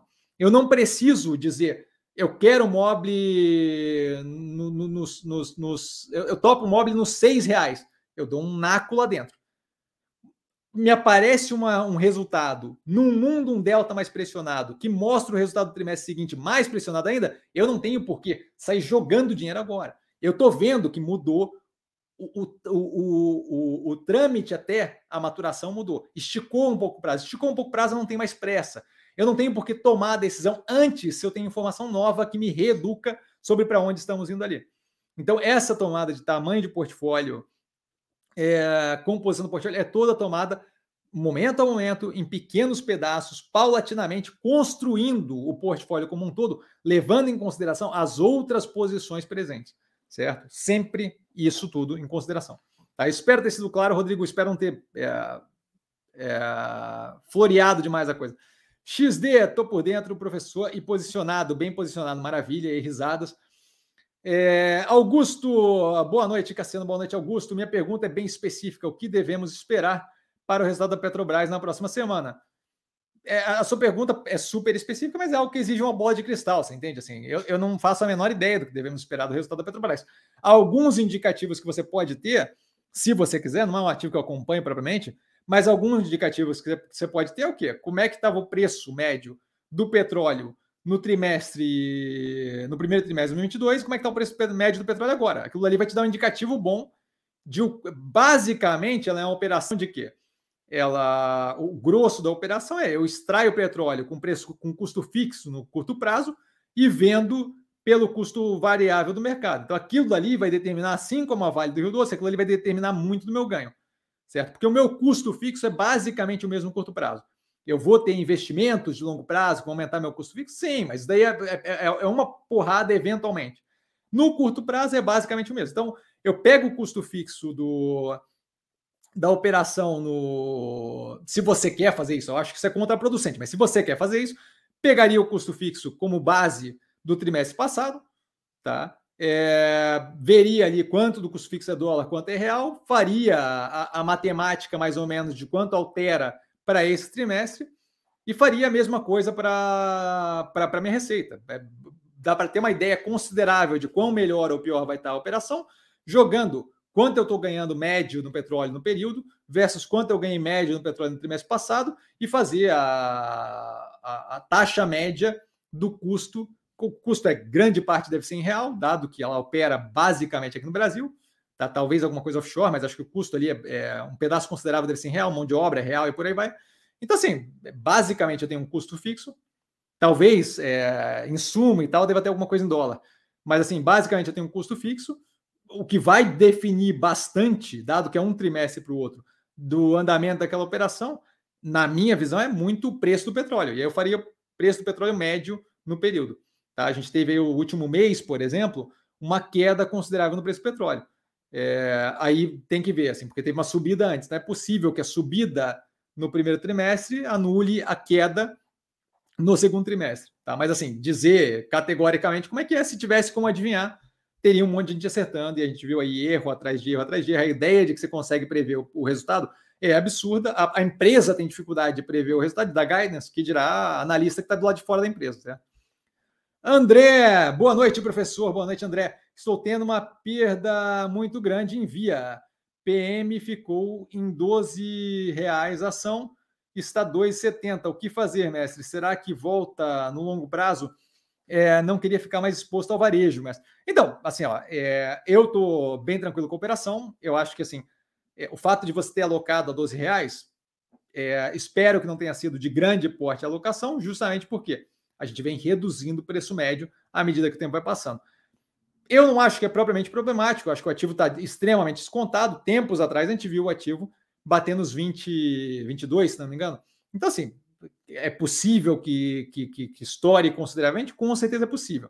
Tá? Se você não está confortável com mais exposição ao varejo, não faltam operações aí descontadas de outros setores que não são vinculados ao varejo. Hoje em dia, o que vale a pena pensar é que você tem o quê? Via nos 2,70. A, a ideia de cortar o vínculo ali e realocar só quer dizer que você acha que outro ativo vai subir mais do que via a 2,70. Eu acho que isso é fora da casinha. Tá? Então, assim, eu não vejo. É, eu acho que assim, é, é, essa é a parte importante de ter uma operação, uma, um portfólio diversificado nesse cenário, que é o quê? Eu tenho via, é, tem um pedaço também em via, é, como você, nos 2,70. Sim, é, é, um pedaço que está dando prejuízo, enquanto isso eu tenho Minerva nos 13 e pouco, 14, vendemos ali com 179% nos 14,49, se não me engano, tá? Um pedaço. Por quê? Porque o portfólio diversificado vai ter operações em momentos mais positivos, operações em momentos mais negativos, de modo que eu não tenho que ficar centrado numa operação só, onde o sucesso do meu portfólio depende pura e simplesmente de uma operação. Tá? De modo que essa diversificação me permite, nesse momento, ter algumas operações mais negativas. A operação, por exemplo, a Engie, ele está bem também, tá longe ainda do, do que deveria para maturar, mas bem também. E Minerva, que era um pedaço consideravelmente grande do portfólio, diversificando a operação e permitindo uma sugada do capital de lá e uma alocada em ativos, por exemplo, como Ocean Pact, como Via, como é, Mobile, é, Fleury, por aí vai, que são ativos que estão depreciados nesse momento e que tendem a ter um médio e longo prazo bem positivo. Tá? Eu não acho que deveria meter a mão. Eu, eu, eu por exemplo, eu tenho Via nos mesmos 2,70 que você, eu não tenho zero de problema com o, a precificação atual acho que não faz qualquer sentido e vejo ali um médio e longo prazo bem positivo para a operação como um todo. Se isso vai levar um pouco mais de tempo, um pouco menos de tempo para o mercado como um todo, bem, é uma questão deles mostrarem resultado. Tá? É, Minerva teve todo um período de derretimento, alavancagem alta, subscrição de ação e por aí vai. Esses períodos mais pesados fazem parte do investimento como um todo. É, se você não se sente confortável em alocar mais em varejo, não faltam outras opções, inclusive o Movimentos da Semana tem um monte de opção ali tá? de ativo que eu vejo como muito descontado, e vários deles não tem nada a ver com varejo. Construção civil, tem é, infraestrutura é, de petróleo, ali com o Champex, tem, tem, uma, tem uma cacetada de coisa. Tá? Log, que é logística, tem um monte de coisa lá. Então, se você não precisa alocar mais isso, você não está confortável, não existe a necessidade de fazer a, a, redução do preço médio. Eu atuaria justamente diversificando o portfólio nesse período. Acho que o mais diversificado possível dentro dos ativos do portfólio que tem desconto é a melhor opção. Tá? Mas não, eu, eu, eu tenho os, os, a mesma via que você nos 2,70 ali, não estou não, não propriamente preocupado. Tá? Acho que o momento mais pressionado do ativo não, não, não, quer dizer nada no que tange a tese de investimento como um todo. Tá? Bastante gente falando bastante asneira com relação ao ativo. Carlão, mestre, saiu a notícia sobre uma parceria da VEG, onde será aberta uma joint venture e a VEG terá 51% dessa nova empresa. Você chegou a avaliar a informação? Não, não estou sabendo a informação. Tá? Para mim, a novidade é, pode ser que seja que nem aquela dali que eu vi agora da Embraer ali que eu sabia, mas não lembrava. Tá? É bastante coisa na minha cabeça o tempo todo. Eventualmente as coisas acabam, especialmente quando não é ativo do portfólio, acaba ficando nublada aqui. Tá? Não estou sabendo da, da informação. acho que assim, o fato dela ter 51% é, é, geralmente é positivo, né? Ter o controle da operação, vale a pena ver do que se trata. Tá? Se tem vínculo ali de fato com a operação da empresa, se faz sentido casado com o que a empresa faz hoje em dia, mas assim, dizer é, automaticamente que é positivo ou não, não saberia dizer e não tenho conhecimento da operação. Tá? Paulão, nosso querido Paulão Bob Birth. Boa noite, Cassiano e as amigas e amigos do canal. Ele sempre super inclusivo, super gentil, é, super educado. Boa noite, Paulão. Qual a sua visão sobre o Irã ter afirmado que tem capacidade para produzir uma arma atômica, um delta mais na tensão mundial? Eu acho que assim, Delta, a gente tem é, pressão global ali por causa do posicionamento do Irã, desde que a gente teve lá o rompimento do pacto nuclear na época do, do Trump, é, aquilo ali tinha tudo para ter uma crescente. Tá? Eu não acho que o fato deles dizerem isso é algo que, que, que, que faça grande diferença. Tá? É, porque assim, ali, se você acompanha, não sei quanto você acompanha aquilo ali, eu acompanho bem de perto, se você acompanha ali, você vê que com eles, com Coreia do Norte, tem, uma, tem um componente de retórica considerável. Então tem um componente de eu latir para mostrar que eu sou um cachorro bem maior do que eu pareço ser, tá? Então, assim, é, a ideia de eles falarem a público e tal pode ser muito bem uma jogada geopolítica para forçar um pouco mais as condições que eles querem nessa retomada de conversas que a gente teve para refazer ali, é, para recolocar como válido o pacto nuclear que eles tinham feito na época do Obama e que o Trump é, rasgou. Tá? Então, assim, pode ser justamente uma tática, uma estratégia de negociação. Tá? Se tem ou não tem capacidade, não, não tem como dizer. Que outra coisa é isso, assim, é, é, acho que grande parte é, ali tem uma, um esquema de espionagem forte. Assim, então, acho que, inclusive, a gente teve um evento ali de sabotagem que, que foi carregado até agora, acreditado por Israel, é, aparentemente, a princípio, por Israel, que, que, mostra o nível de interação que eles têm, de é, a capacidade que eles têm de, de fato, avaliar, espionar lá dentro, que, que assim, acho que se eles tivessem uma capacidade efetiva de produzir uma arma nuclear, eu acho que a gente teria é, uma resposta bem mais agressiva previamente já dos países que podem ser atingidos por isso, especialmente ali é, Israel, Estados Unidos, é, possivelmente a Europa. Tá? Então, assim, acho que, acho que pode ser, em grande parte, retórica, para justamente discutir termos mais favoráveis na negociação do pacto nuclear.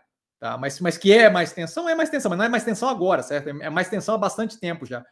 E aí o, o, próprio Paulão já me mandou aqui que a VEG vai produzir motor elétrico para lavar roupas na Argélia. A VEG fez uma parceria com o grupo C Vital. Eu vi isso hoje. Conglomerado com sede na Argélia. Então, é, assim, ó, eu acho que é mais uma expansão para eles. Isso é positivo. Eles já vinham fazendo esse trabalho de ampliar operações internacionalmente. É, não acho que, que, que, é uma coisa que move mundos, mas acho que é interessante. Tá? Com relação ali ao que, ao que tange a VEG ali com o Carlão perguntou e o Paulão já adicionou aqui informações é, prontamente. Paulão, espero ter respondido aí. É uma atenção contínua, mas é algo que, mesmo quando não está saindo no jornal, eu estou acompanhando constantemente. Por quê? Porque não sai no jornal aqui no Brasil, mas grande parte do que eu tenho de informação global vem de fontes em inglês, da China, é, China, Estados Unidos, Europa. E aí, esse tipo de coisa nunca sai do tema, nunca sai do campo lá. Aqui no Brasil, eu sinto muito assim que Sinto muito no sentido de, de, eu sinto muito isso, né? Não que eu sinto muito que, mas eu sinto muito isso de que aqui no Brasil a gente pega pouco a visão global das coisas. Acho que é tanta, tanto pepino para resolver aqui no Brasil que a gente para pouco para olhar o mundo como um todo. E lá fora é sempre comentário geopolítico extenso do mundo como um todo. Então, essa coisa da, do Irã, eu não comecei a acompanhar agora, entendeu? Estou acompanhando há bastante tempo. E eu acho que é mais um delta de pressão, mas não é, um, não é algo que. Quando a gente está no Brasil e chega uma notícia dessa, parece que do nada ligou o radinho no máximo, e não é, sabe? Isso daí vem aumentando paulatinamente há bastante tempo. Eu estou acompanhando isso, eu vi, essa notícia eu vi hoje, não, não acho que move grande coisa, tá? Carlão, mestre, os volumes da B3 estão reduzindo muito nesse cenário de baixo volume. Na sua experiência esperando, é, operando bolsa, é mais comum manter na baixa ou podemos assistir uma evolução dos ativos? E ele avisa educadamente que continua, mesmo com baixo volume de negociação no diário. Vamos lá, primeira coisa entender né, como é que afeta o baixo volume no mercado financeiro. Lembrando para a galera que é nova, não acho que é o caso aqui do Calão, mas lembrando para a galera que é nova, no canal a gente tem o, o básico da bolsa, a playlist, tá? onde eu falo justamente esse tipo de coisa, assim, o básico do básico de, de, o que é mercado financeiro, como é que o volume afeta e tal. Eu não lembro se eu fui claro desse jeito lá, mas acho que é sempre bom aqui ressaltar. Tá? Volume, ele não é propriamente que, algo que joga para baixo o preço dos ativos. Tá? O que ele faz é que ele deixa a volatilidade maior, certo? Porque qualquer volume financeiro é... que é mais relevante no negociado diário tende a ter mais força motriz potencial de afetar o preço do ativo, certo? Se eu estou tradando 200 mil reais, qualquer 100 mil reais que eu jogo a mais, eu estou tradando metade do volume diário. Aquilo ali tende a jogar o preço para cima. Eu tenho menos ordem disponível para comprar. Então, se eu vou entrando com metade do volume diário para compra, eu vou pegar várias ordens de modo que o preço move para cima muito mais agressivamente. A mesma coisa para baixo. Então, assim, se tem maior é, possibilidade de ir para cima ou para baixo com volume baixo, depende do. Desculpa, depende do, do mood, depende do, do humor do mercado naquele período, certo? Quando a gente começar a ver, por exemplo, é, o início de uma visibilidade maior, de que não é o fim do mundo, de que a troca ou manutenção do governo não é o fim do mundo, de que estamos indo numa direção talvez um pouco mais negativa, mas ainda assim, o planeta não acabou, não caiu um meteoro, a gente tende a ver o quê? As primeiras pessoas começam a pegar aquele, aquele movimento, começam a injetar grana e o mercado começa a subir agressivamente. E aí, esse primeiro momento é aquele negócio do early bird, né? É, early bird catches the worm, o, passarinho que chega primeiro come a minhoca, não lembro como é que é em português isso. É, quem cedo madruga. É, Deus ajuda quem cedo madruga, exatamente. Então, assim, vem aquela galera da primeira que chega antes e aí acaba empurrando mais para cima, porque vem comprando com força e você tem pouco volume do outro lado percebendo o que está acontecendo. Então, você acaba jogando o preço mais agressivamente para cima. Mas à medida é, que à medida que as coisas vão andando e as coisas vão acontecendo, você tende a ter o quê? Um retorno daquele volume para o mercado. E as coisas começam a ficar mais é, tranquilas e menos voláteis. Nesse momento, eu acho que a gente vai ter, como a gente tem visto aí, volatilidade mais agressiva para alta e para baixo. Eventualmente, a gente tem dias bem positivos e uma quantidade maior de dias negativos, dado o receio todo. Mas, assim, é, esse momento é, é aquele momento assim, a gente teve muita entrada de CPF, de pessoa física para o mercado, gente que nunca teve que lidar com esse nível de tensão, com esse nível de estresse de mercado financeiro, certo? Então, assim, é mais do que natural que o primeiro, primeiro choque, a primeira porrada que vem no mercado cause o quê? Descrença e falta de vontade, por aí vai. Aí a pessoa enxuga e sai de, sai de perto do mercado e fica com receio daquilo. Então é mais do que natural que a gente tenha uma redução de volume nesse momento. Certo? A gente tem uma quantidade do capital que entrou naquele é, oba-oba é, agressivo do retorno da pandemia, que tinha acontecido, diga de passagem, no final de 2019 também. E aí você tem aquele susto da raquetada que, que é tomada com um momento tenso é, econômico, político brasileiro, por aí vai, e aí você acaba desencorajando aquele povo de meter a mão ali, e muita gente corre do mercado e aloca em renda fixa, muita gente se assusta e, fica parado. De qualquer forma, você tem uma, seca seu volume. Tá? A questão importante é lembrar que o volume mais baixo, primeiro, ele causa uma, um não reflexo realista do preço dos ativos, e mais do que isso, ele tende a aumentar a volatilidade, dado que qualquer volume maior monetário movido acaba mexendo mais para cima ou para baixo o preço. Mas não tem como dizer que vai ser para baixo ou para cima, tá, o Carlão? Davi, boa noite. Boa noite, Davi. É, bem aí, viva, não tem interesse, é, alta renda mais resiliente, não. É, então, assim, ó, é, eu, eu não tenho interesse em Vivara, tá? É, é, é, mais complexo do que isso. Eles tiveram todo um plano ali da IPO é, casado com aumento de loja física. Eu não acho que é propriamente a coisa mais vinculada com o mundo de hoje. É, com certeza, o vínculo com a alta renda é algo que torna a operação mais resiliente, mas eu, como Previdente Caxias e, e, e, e mega neurótico e com a vibe do paulatinamente, não, eu estou vinculado, se você olhar o portfólio, à alta renda de uma forma diferente, certo? Tem Guatemi, onde eu tenho lá dentro do Guatemi Vivara, Gucci, Prada, Lanvin não tem aqui no Brasil, mas assim, agora com o Guatemi 365, é, toda uma, uma, outra quantidade de marcas ali a quais eu estou exposto, eu estou exposto, vinculado à alta renda, sem ter que me é, fixar em um tipo de produto específico, numa operação específica que, diga de passagem, tem questões de produção com Zona Franca de Manaus e tal, que daí já, já não acho que é tão trivial assim, tá? É, então, eu prefiro disparado o vínculo com o Iguatemi do que com a Vivara. E aí é uma questão de custo de oportunidade. É, cada real alocado em Vivara é um real não alocado em Iguatemi. Eu, se fosse buscar uma segunda fonte de exposição alta renda, faria através da JHSF e não através da Vivara, justamente pela diversificação no campo operacional. Eu não quero estar vinculado especificamente a uma operação de joia nesse momento. Nesse momento, acho que eu ganho mais com a operação é, mais diversificada, estilo multilaser, operações específicas que operam um setor específico ou uma parte específica do setor, ou é uma operação que roda absurdamente bem num setor muito em demanda, caso da Log, ela só faz galpão modular.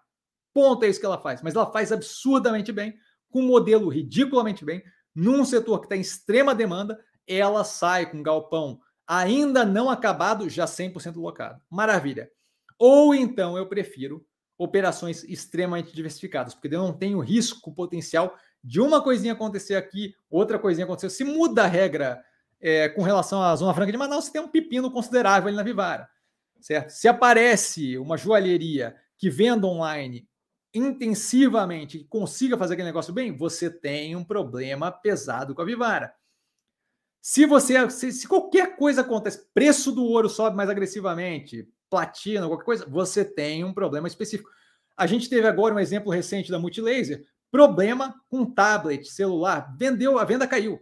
A venda reduziu consideravelmente. Não interessa. Por quê? Porque a operação como um todo é muito diversificada, com vários braços abrindo, DJI, a outra, que eu sempre esqueço o nome, é, de circuito de TV, segurança chinesa também, a VATS, eu tenho diversificação ali que faz com que cubra aquele pepino que deu num pedaço da minha operação. Ali na Vivara eu não tenho. E aí Iguatemi funciona para isso. É, JHSF vai muito disso, inclusive agora com construção civil mais agressiva, tá? Então não vejo por que é, centralizar. É mal a operação? Não acho que é mal a operação, só acho que tem opções melhores com um preço extremamente descontado. Caso do Iguatemi, por exemplo. Tá? O JHSF faz tempo que eu não olho, mas Iguatemi extremamente descontado. José, é, boa noite a todos. Boa noite, José, super educado. Mestre, em relação à aquisição, às aquisições da Ambipar no exterior, são aquisições com capital externo ou proveniente do IPO? Até o momento, pelo que eu sei, proveniente do IPO. A gente deve ter a SPEC agora injetando uma cacetada de grana, mas acho que é um processo que ainda não acabou. Então eu não acho que estamos fazendo uso daquele dinheiro ainda. De qualquer forma, essa última compra, a Graham, não sei o quê, no Canadá, eu não duvido nada que seja com dinheiro da SPEC. O que, que eu faço? Eu pego, eu faço meio que um bridge, né? Eu, eu, pego, eu aloco um capital agora que não é da SPEC, mas sabendo que o capital da SPEC vai entrar. Então, basicamente, é o capital da SPEC entrando, só que eu estou dando um adiantamento antes para um dinheiro que eu sei que vai entrar. Como se eu gastasse um dinheiro agora sabendo que mês que vem eu recebo. Certo? Como se tocasse um fogo numa grana, num churrasco agora, sabendo que daqui a cinco dias eu vou receber do, do, do, do salário. Não é o dinheiro do salário propriamente, mas assim, a, a jogada é basicamente a mesma. Estou fazendo um bridge agora, passo no cartão um churrasco animal. E aí, sabendo que o salário entra. Então, assim, o dinheiro tecnicamente vem do cartão, mas o dinheiro que vai cobrir é o meu salário. Então, acho que parte das compras mais recentes vem desse dinheiro. O restante todo era muito proveniente do IPO. Não lembro se a gente teve um follow-on no meio do caminho, até acredito que sim, tá? mas não lembro de cabeça. É, mas, mas grande parte do IPO, a parte inicial inteira do IPO. Tá? Espero ter sido claro. Shorts Dubbing, boa noite, Cassiano, boa noite, Shorts. Como fica tranquilo com a Nelgrid, sendo ela uma empresa nova na B3 e caindo já 60% em relação ao preço do IPO? Eu fico tranquilo que o preço do ativo é reflexo do psicológico dos investidores, que geralmente é estável como o psicológico de um rato banhado a gasolina pegando fogo. Então, assim, o preço do ativo não é a parte que me preocupa. A parte que me preocupa é o operacional financeiro, é a estratégia da operação, é o setor de como está indo. A operação ali vem com operação financeira muito bem, é caixa líquido, tem é, um CEO novo que está vinculando a operação às partes que mais rendem, é, que deve ser um movimento bem positivo médio e longo prazo, vinculado a um setor que é muito necessário, é, que, que é, é, gestão ali de supply chain, de cadeia de suprimento. Inclusive, tenho visto várias matérias de várias operações ali é, ampliando o foco nisso. A Neogrid deu dados hoje, se não me engano, não sei se foi para o CNN Money ou se foi para a CBN, mas está começando a ganhar. É, inclusive, eles, eles pronunciaram Neogrid. Eu fiquei todo assim, tipo, sério que é a empresa? Aí tá, tá indo uma direção muito positiva. Certo? Então, assim, primeiramente, estou tranquilo porque o preço quer dizer zero. É, e o fato da empresa ser nova na B3 só vem para reforçar. É, o preço quer dizer zero. É, a, a, o fato dela ser nova na B3 não deveria ser relevante. Deveria ser relevante a operação financeira, a tese de investimento e andamento da empresa. Certo? O resto ali é picuinha. Não quer dizer lufas. Tá? É, é, o psicológico do investidor. Vai fazer diferença se daqui a pouco o preço dela estiver em 15 reais? Não vai fazer diferença, certo? O preço não, não faz diferença nenhuma. Certo? No curtíssimo prazo, aquilo ali é reflexo do psicológico do investidor. Não a operação é reflexo do preço. Certo? A operação é o que a operação é. A empresa caiu 60%, a empresa continua dando lucro e operando bem e blá blá blá. Aí ele continua. Dizem que a gestão é duvidosa. A lot of people are saying. Se eu for me ligar em tudo que dizem por aí, eu não, não, não consigo viver, queridão. Então, assim, é dizem quer dizer zero, certo? O, o, o, Pô, pega. Né, por favor. Alguém acompanhou o governo do Trump aqui? O governo do Trump era asneira atrás de asneira, com ele falando. A lot of people are saying. Muita gente está dizendo. E era assim, ó, mentira absurda. Mentira absurda. Não precisa ir muito longe. A questão aqui com a, com a, com a, com a fraude, com a, com a eleição, com, com a, a validade da urna eletrônica. É a mesma coisa. Muita gente está dizendo, eu escutei direto. Muita gente disse que votou em X e apareceu o outro. Ah, por favor, certo? Aí ele fala: o dono Miguel Abuabi, imagino, fundou a DataSul, abriu capital e rapidamente vendeu e vendeu. Dizem que a gente. É, eu não sei dessas histórias, mas assim, ó, eu não me, não me perco nessa futricação, tá? Então, dizem que a Via vai falir, dizem que a Minerva ia quebrar, dizem que não sei o que, dizem bastante coisa. É, não estaria ele querendo fazer o mesmo com a Neogrid? Qual a sua visão? A minha, a minha visão sobre fofoca é zero. Tá? Então, assim, eu não tenho visão nenhuma sobre isso. É, não propago, não me perco e não me vinculo a dizem, certo?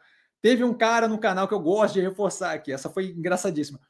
O cara veio para mim falar que a Apivida ia ter um sério problema, porque ele viu numa matéria é, que tinha problema com SUS e bababá e não sei o quê. Aí eu falei: olha, tudo bem, direito seu e tal. Ah, é, acreditar nisso, eu só não acho que é a fonte. A fonte era a revista Piauí. Tá? Nada contra a revista Piauí, mas não é uma fonte de onde eu tiro minhas informações empresariais. Só isso. É, ah, estão dizendo lá na Piauí tal, que, que, que, a empresa vai falir porque ela tem rolo com SUS e babá. Eu falei: olha só, eu entendo teu lado, acho super respeito. Falei a frase clássica que eu falo para todo mundo que, que dá uma dessa comigo. É uma prerrogativa sua acreditar nisso. Eu entendo perfeitamente. Mas eu estou tranquilo com a operação. Ah, você não está entendendo. Eu falei com um amigo meu e ele é médico e tem um MBA e ele falou e confirmou isso. Eu falei, ótimo, é o seu amigo. Eu sinto muito, eu não conheço seu amigo. Não sei qual é a, a fonte que ele tem de informação, mas eu baseio minha, minha, minha tomada de decisão em dados efetivamente empíricos, fundamentação. Respeito sua posição, mas eu estou tranquilo com a operação. O cara me xingou de tudo e me bloqueou no, no, no Instagram. Eu não entendi, eu bloqueei, bloqueei, eu não entendi. Tipo assim, porque eu vou correr atrás de você e falar, é o que eu imagino. Mas assim, o cara me bloqueou, de, me xingou de tudo e me bloqueou no Insta. Assim, ó, é esse o lance. Aquela operação ali, seis meses, um ano depois, deu 140x de lucro, por cento de lucro. É aquela história, sim, gente falando tem o tempo todo de tudo quanto é coisa. Tinha gente falando que a Evergrande da, da, da, China ia acabar, ia ser a crise de 2018 de novo, 2008 de novo. Não aconteceu. Tinha gente falando que era o, apocalipse do mercado do, do, do, governo Bolsonaro em 2019, no começo de 2019. Não aconteceu. Mas assim, ó, a quantidade de caixa de cerveja que eu ganho apostando nesse tipo de coisa é, é impressionante. Ganhei uma caixa de cerveja porque disseram que o Bolsonaro ia ser impeachment. Eu falei, olha, acho eu que não. Isso lá no começo do governo. Mas eu aposto uma caixa de cerveja. Vamos embora, pau. Caixa de cerveja para o cara, não tem problema. Você quer dar seu dinheiro para mim, dá seu dinheiro para mim, não tem rolo. Então, assim, essa ideia de se basear em gente tá dizendo, ah, por favor, assim, é, tem, tem que parar com isso. Se fosse algo claro, teriam fundamentação para te dar, certo? Se a pessoa sabe, olha, temos um problema aqui, a pessoa vira para você e fala, é isso, isso e aquilo. Quando eu fiz a primeira análise da Magazine Luiza, eu falei, olha, a margem está reduzindo isso daqui não está indo num caminho sustentável. Pode ser que não aconteça nada, mas olha a margem, olha o andamento deste negócio. E bibiri babiri bup, estamos aqui, a lá Cinderela. Tá? O caso da Cielo, avisei que o mercado está derretendo. Deu uma recuperada agora e está todo mundo oba-oba. Aquilo ali vai continuar derretendo, porque aquilo ali é Kodak de novo. Tá?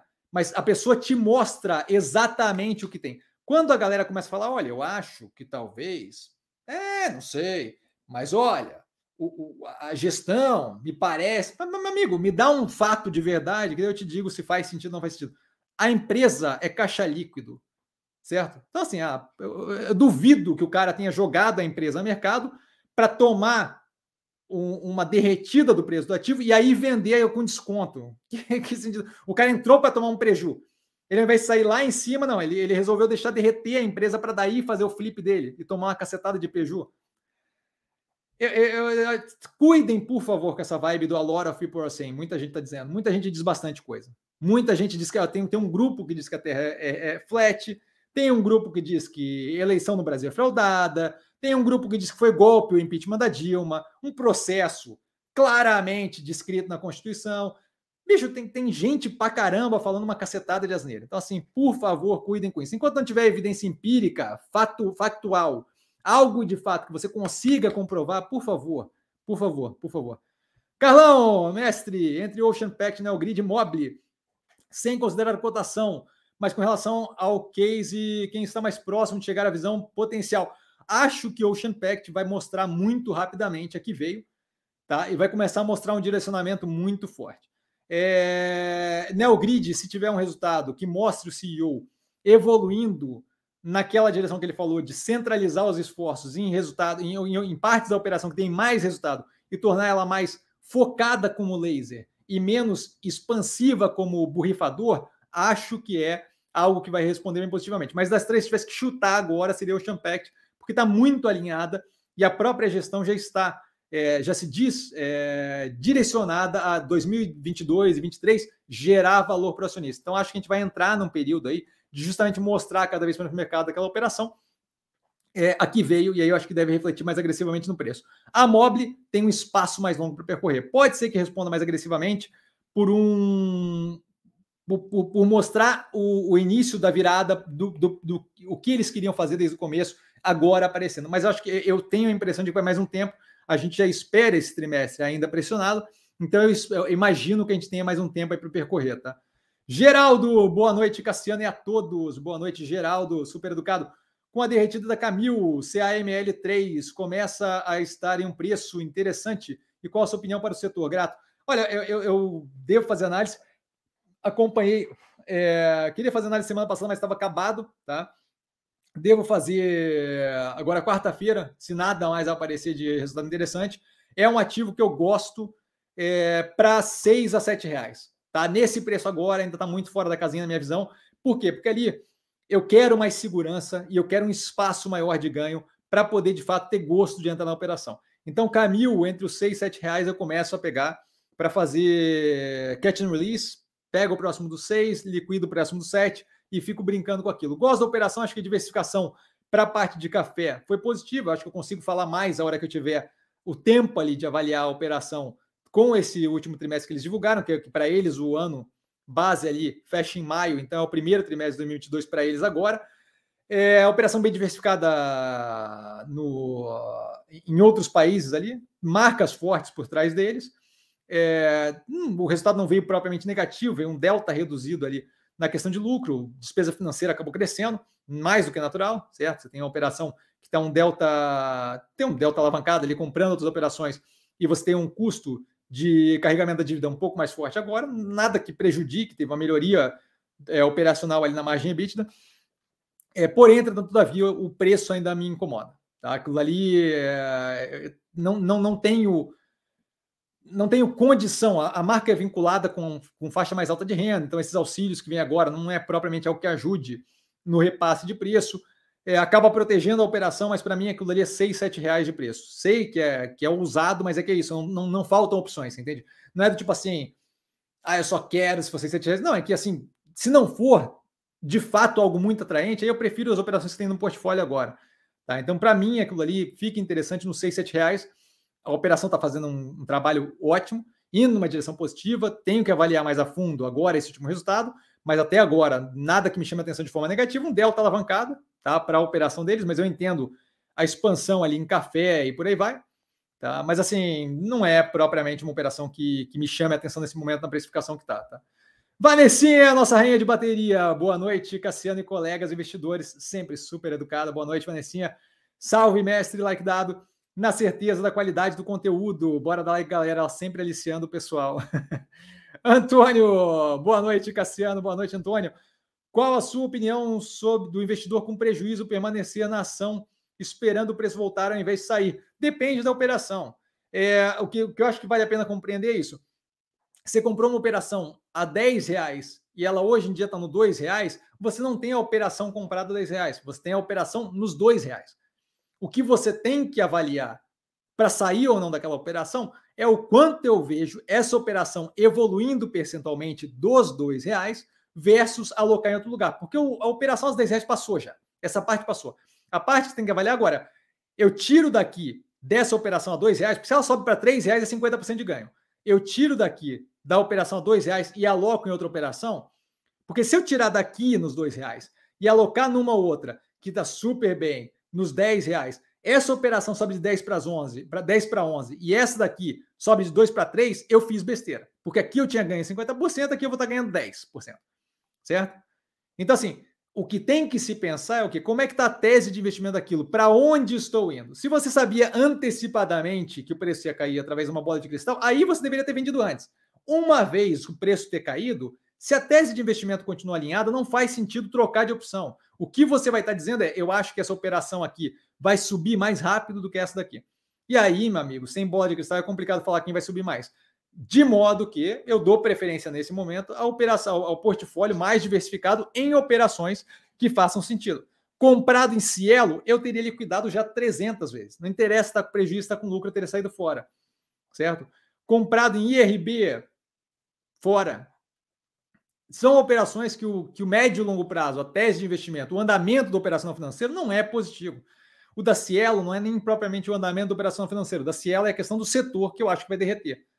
Tá? É, tá tudo explicado na análise que está no canal, é só ir lá ver. É, então, assim, depende não do preço, do prejuízo do que você está tomando, depende da tese de investimento do ativo. Se o ativo continua alinhado, eu não vejo por que trocar, porque o que você está dizendo é: eu acho que esse ativo que eu estou trocando vai, vai andar mais rápido do que aquele que eu estava comprado. Porque você não tem mais o ativo nos 10 reais, tem o ativo nos 2 reais. O ativo dos 2 reais sobe para 3 reais é 50% do que você tinha naquela posição que você decidiu trocar de posição. Tá? Então, é, é, depende muito mais do underlying asset, depende muito mais do ativo que está por trás daquele preço, daquele, da, daquele, daquele ticker, do que propriamente o preço do ativo. Tá? As pessoas tendem a prestar muita atenção no preço do ativo, e o preço do ativo é relevante, mas o preço do ativo é a consequência do resto, não a causa do, do resto. Tá? Bernardo, boa noite, Cassiano, boa noite, Bernardo. Você faz alguma projeção de ganho futuro com a carteira? Não, porque eu não tenho uma bola de cristal certo? Eu opero as operações que eu acho que fazem sentido, nos ativos que eu vejo um andamento e uma tese bem construída, e aí as coisas vão acontecendo, aumento posição, reduzo posição, eventualmente, se eu estou certo, a realidade se impõe. Minerva foi um derretimento constante, subscrição de ação, hoje em dia Minerva está dando uma raquetada de grana, foi todo um processo, certo? Então, é, a ideia de que eu consigo projetar quanto eu vou ganhar é a ideia de que eu consigo dizer quanto vai estar o preço dos ativos no futuro. Isso é simplesmente ridículo e fora da casinha. A ideia de preço-alvo é risível. A ideia de que a pessoa consegue prever como vai estar a operação, não consegue, não consegue prever o resultado desse trimestre, mas consegue prever como vai estar daqui a seis meses, um ano, vai, um ano, a operação da empresa, o preço do ativo, o humor do mercado, a macroeconomia, o cenário micro, o como as pessoas envolvidas no mercado vão estar vendo aquela operação específica, o custo de oportunidade é simplesmente ridícula. Ridícula. É absurda. A ideia é absurda. Tá? Então, não, não faço nenhuma projeção porque eu não tenho uma bola de cristal, não sou a mãe de Ná, não sou vidente, o time de Búzios e Tarota de férias nunca mais voltou para trabalhar, então não tem como fazer, tá? Sinto muito. Vanessa, mestre, na semana passada, B3 foi uma das ações é, de maior queda, de 12%. É sinal de preocupação ou oportunidade para colocar na carteira? Não acho que é sinal nem de preocupação, nem de oportunidade para colocar na carteira. Preocupação eu vou ter se eu olhar a operação, e aí eu tenho que fazer análise novamente do ativo e ver aquelas questões que ela teve com relação a pagamento de multa para imposto de renda e cálculo mal feito de entrada de capital estrangeiro, aquilo daí foi simplesmente vergonhoso, terrível, tenso, tá? É...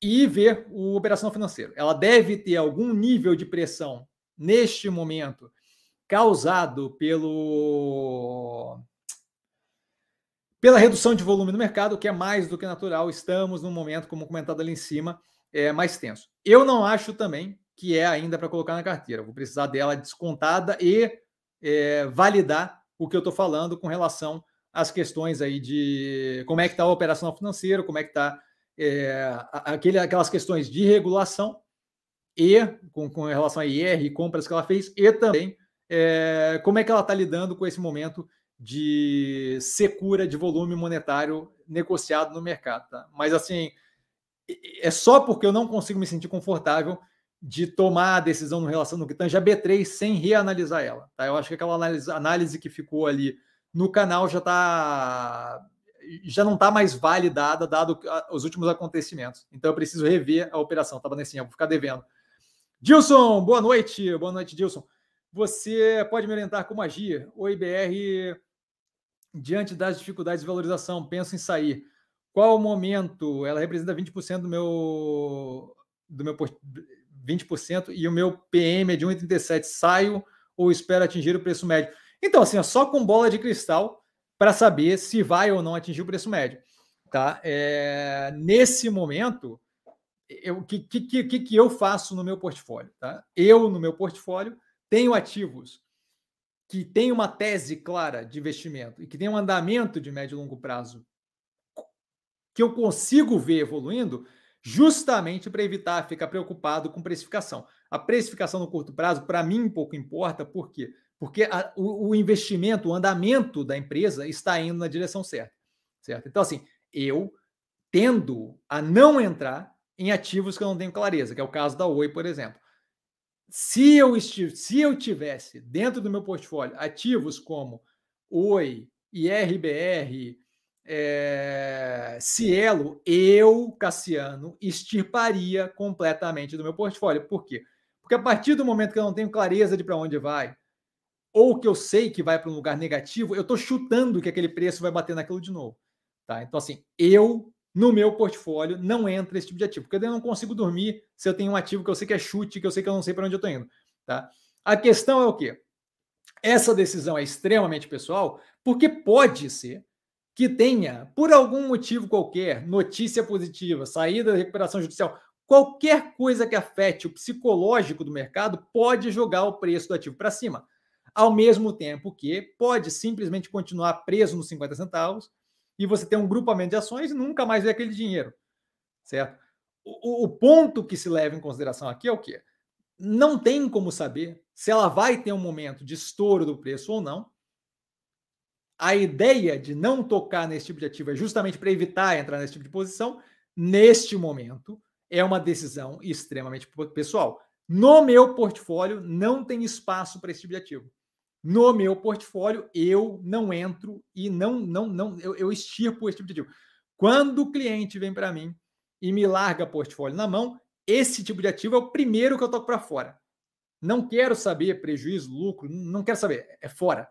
Tá? Por quê? Porque aquilo ali não está baseado em avaliação, aquilo ali está baseado em chute. Completamente chute. Eu não tenho menor clareza de, de como é que vai ser a recuperação judicial, como é que vai ser a operação da Vital, se ela vai conseguir se estabilizar é, se estabelecer no, no, projeto que ela tem ali de prestar serviço, parceria, marketplace, uma cacetada de coisa diferente. É, investimento em 5G vai ser custoso para caramba. É, então, assim, eu, meu portfólio, portfólio de cliente que entra para mim, a primeira coisa que eu faço é tirar esse tipo de coisa. No meu portfólio não entra, tá? Mas, assim, portfólio para cliente, primeira coisa que eu faço é, é estipar esse tipo de coisa. Como lembrado aqui várias vezes, estou falando por mim, tá? O que você vai fazer é uma decisão completamente sua. Eu extirpo do portfólio, pela falta de clareza e falta de capacidade de saber para onde vai aquilo ali.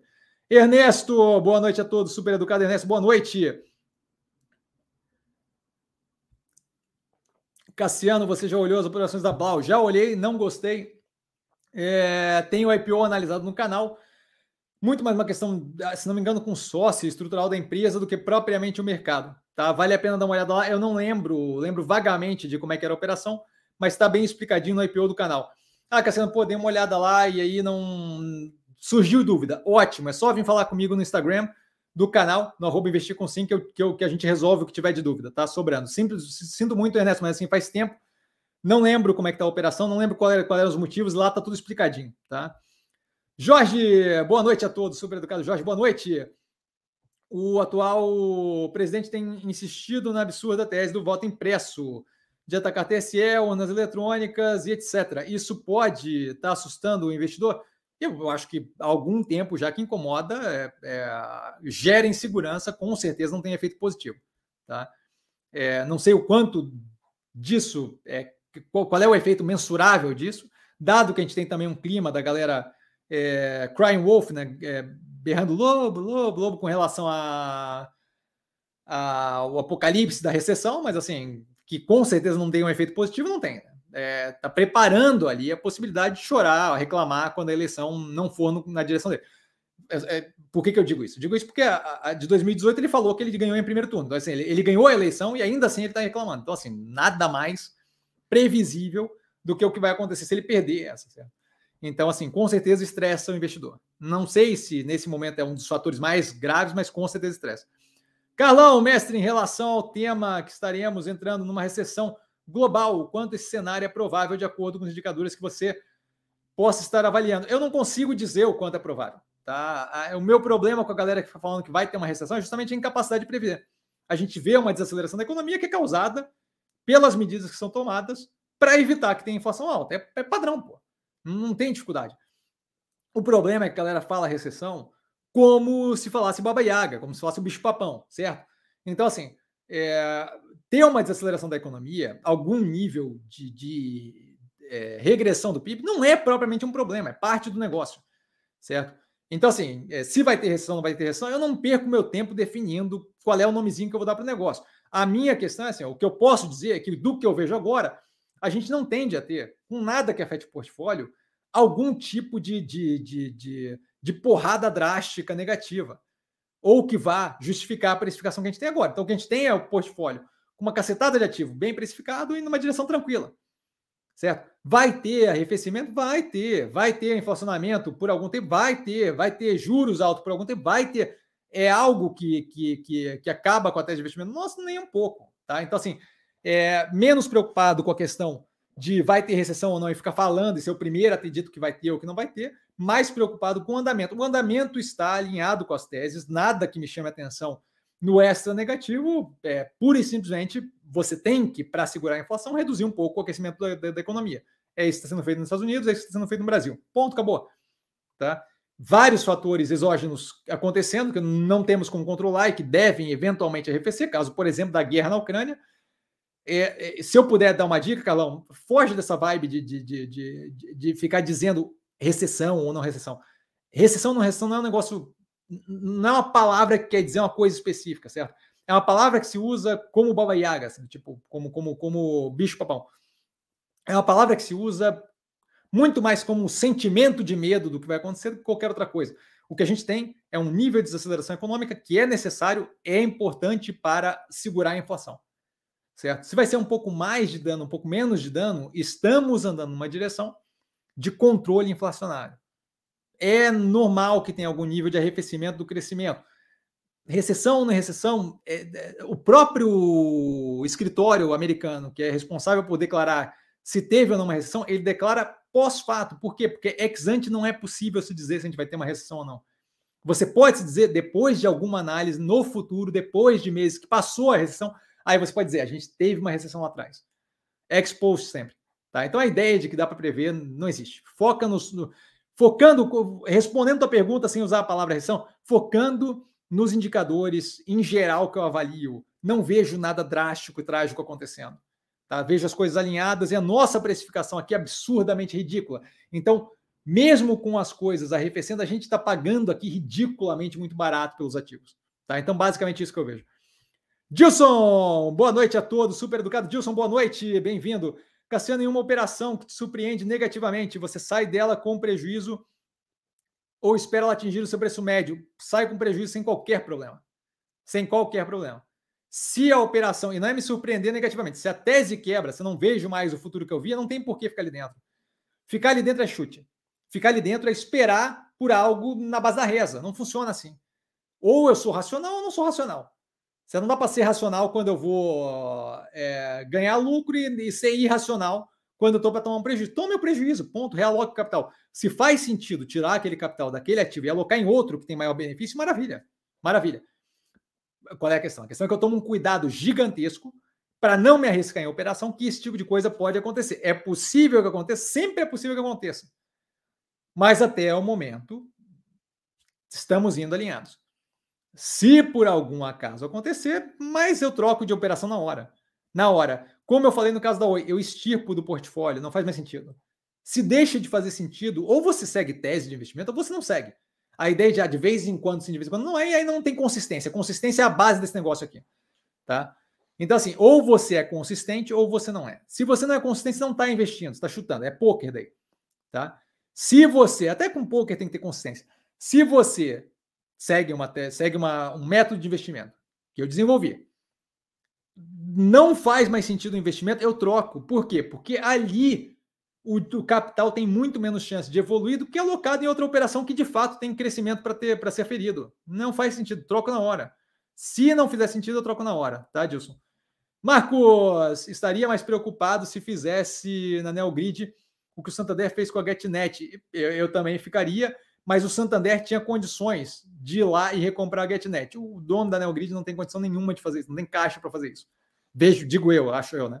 Não é assim, não é, não é. O GetNet era um pedaço desse tamanho do Santander. A Neogrid é o patrimônio do cara inteiro. Não, não, não acho que tem condição de, de, de simplesmente ir lá. Não tem bala na agulha para isso, não. Carlão, mestre, é, é, diga-se passagem, só voltando ali, não estou prevendo o futuro. Estou falando, acho eu. Acredito que não, e acredito que nenhum banco ia financiar uma operação dessa. Mais do que isso, teria que ter o ok da, dos acionistas. Né? Eu sou um dos que ia falar, meu amigo, vamos junto, fecha o capital aí, eu vou te pentelhar até o final do, dos tempos.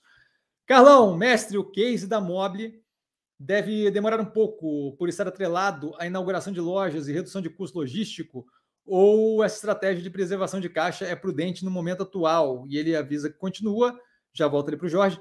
Você vê o resultado melhorando com a maturação das lojas ainda esse ano? Eu não sei se ainda esse ano, aí novamente, voltamos àquela ideia da bola de cristal.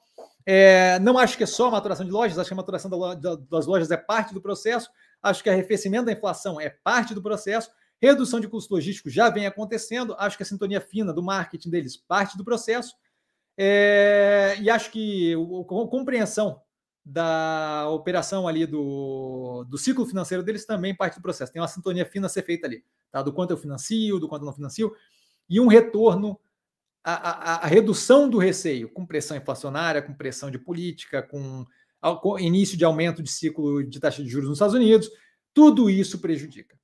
Tá? Uma vez esse tipo de coisa, são vários pontos é, envolvidos juntos.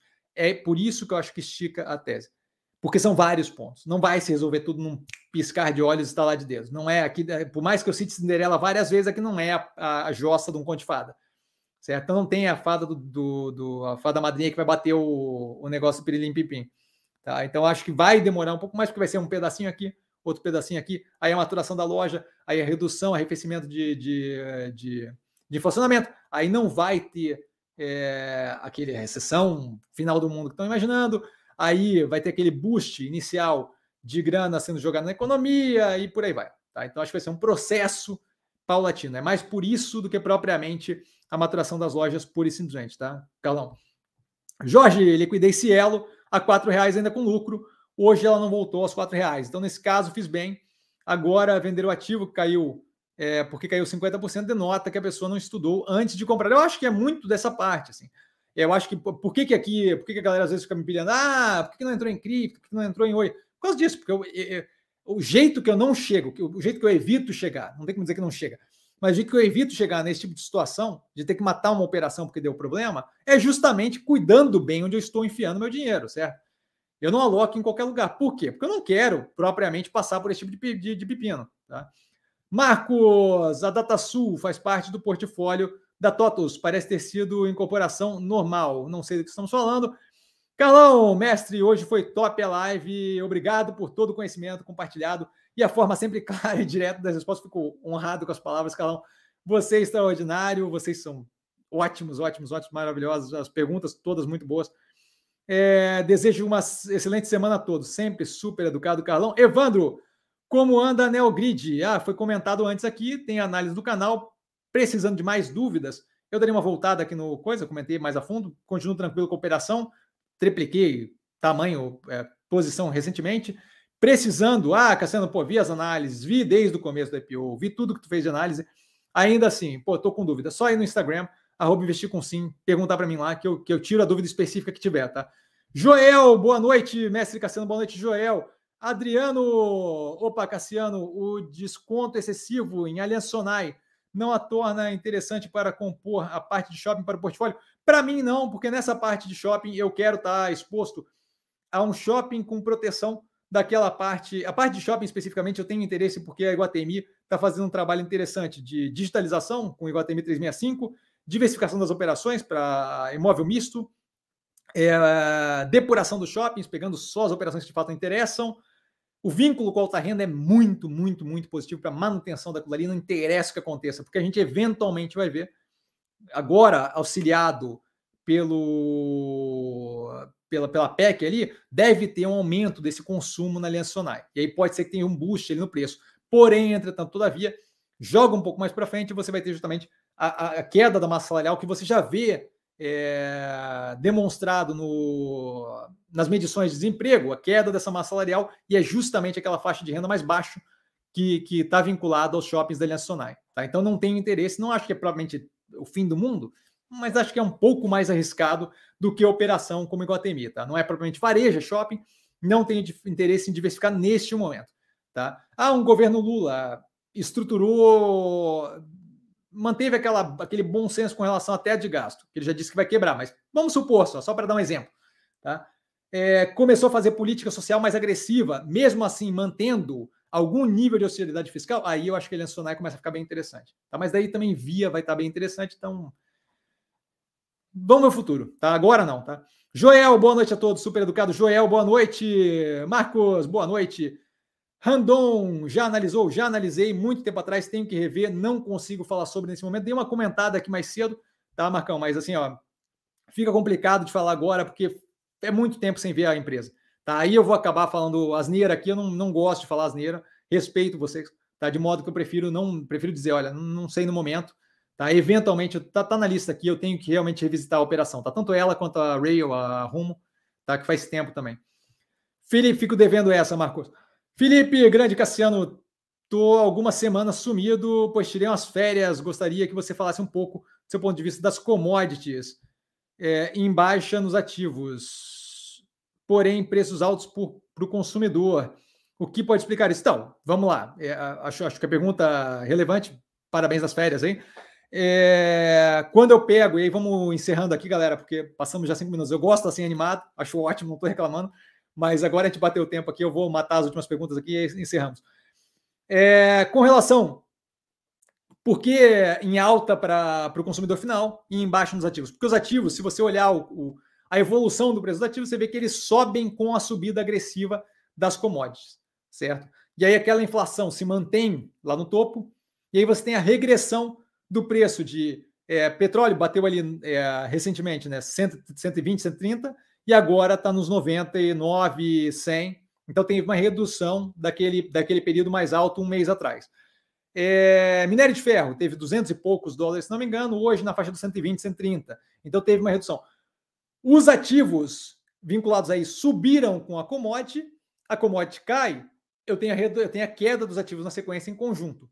Eu não tenho repasse dessa queda no preço final de cara certo? Não tem uma deflação imediata. Então, basicamente, por isso que o preço continua alto para o consumidor final e o preço não continua, e, o valor dos ativos tem uma redução, por quê? Porque eles estão começando a negociar, eles estão numa, numa parte da cadeia anterior, de modo que, para eles, a queda do preço do minério de ferro, a queda do preço do petróleo vem muito mais rápida, assim como a subida, do que para o consumidor final. Tá? Então, basicamente, essa é a lógica da coisa. Se você olhar o preço da Vale, por exemplo, que teve uma queda agora recente, a Vale estava em cento e poucos reais. Por quê? Porque o minério estava lá em cima. O minério cai, ela basicamente custo fixo extrai e vende aquilo pelo preço que tiver no mercado. O minério caiu, ela vende por menos, ela tem menos, menos valor como operação, certo? Basicamente isso, Felipe. Ricardão, muito obrigado, muito agradecido. Cassiano, sempre honrado em ajudar, Ricardo. É, sua live nunca volta vazia, maravilha, sempre muito relevante. Ótima semana a todos, sempre super educado. A paz, hashtag tamo junto, passa, hashtag tamo junto, passa. Beijão para você. Felipe, ATT, eu nunca sei o que é, atenciosamente, acho, né? E obrigado por toda a atenção e por compartilhar seu conhecimento, seus conhecimentos e estudos. Abraço, Cassiano. Beijos, lindo. Beijo, lindo. É, sempre às ordens, né, meu? É, precisando, estamos aqui. Jorge, live espetacular, como sempre, nos ensinando a sensatez, nos tornando sólidos em nossas decisões. Muito obrigado, fico honrado com as palavras e teremos mais trabalho aí, aí mais no psicológico para a solidez de vocês. Fiquem tranquilos que está chegando, está chegando. Felipe, ah, obrigado por me salvar de investir no setor educacional o qual tanto perguntei e falamos. No ano passado, estou 100% caixa, maravilha, acho ótimo que tenha evitado aquele problema. Agora, vale lembrar que Cogna entrou no, no portfólio, então estamos agora participando do setor educacional, tá? Darlan, a lenda, fechando a live. Obrigado por mais uma excelente live, como sempre, cheia de conteúdos e ensinamentos e que sempre nos mostra o caminho a seguir para obter sucesso nos nossos investimentos. Um grande abraço e boa noite. Beijão, Darlan. Ó, beijão para todo mundo, coraçãozinho para todo mundo. Galera, sempre um prazer inenarrável estar aqui com vocês, precisando de mim. sempre no arroba investir com sim. Só ir lá falar comigo, eu não trago a pessoa amada, mas sempre tirando dúvida. Como podem ver, praticamente zero nível, gás total. Amanhã tem seleções e aí na sequência já começa a pegar algumas operações dessas que estão liberando resultado. Deve ser a Camil, que já tem o resultado, já baixei teleconferência e tudo. E a gente vai, justamente semana que vem, se preparem, que semana que vem já começa é, segundo trimestre de 2022, todas as operações do portfólio, e aí é um mês direto de relação pesada aqui. Tá? Então se preparem, porque a gente deve ter aí bastante resultado para discutir, dúvida, pergunta e o caramba 4. Precisando, como sempre, tô no Insta. Tá? Um beijo enorme para todo mundo.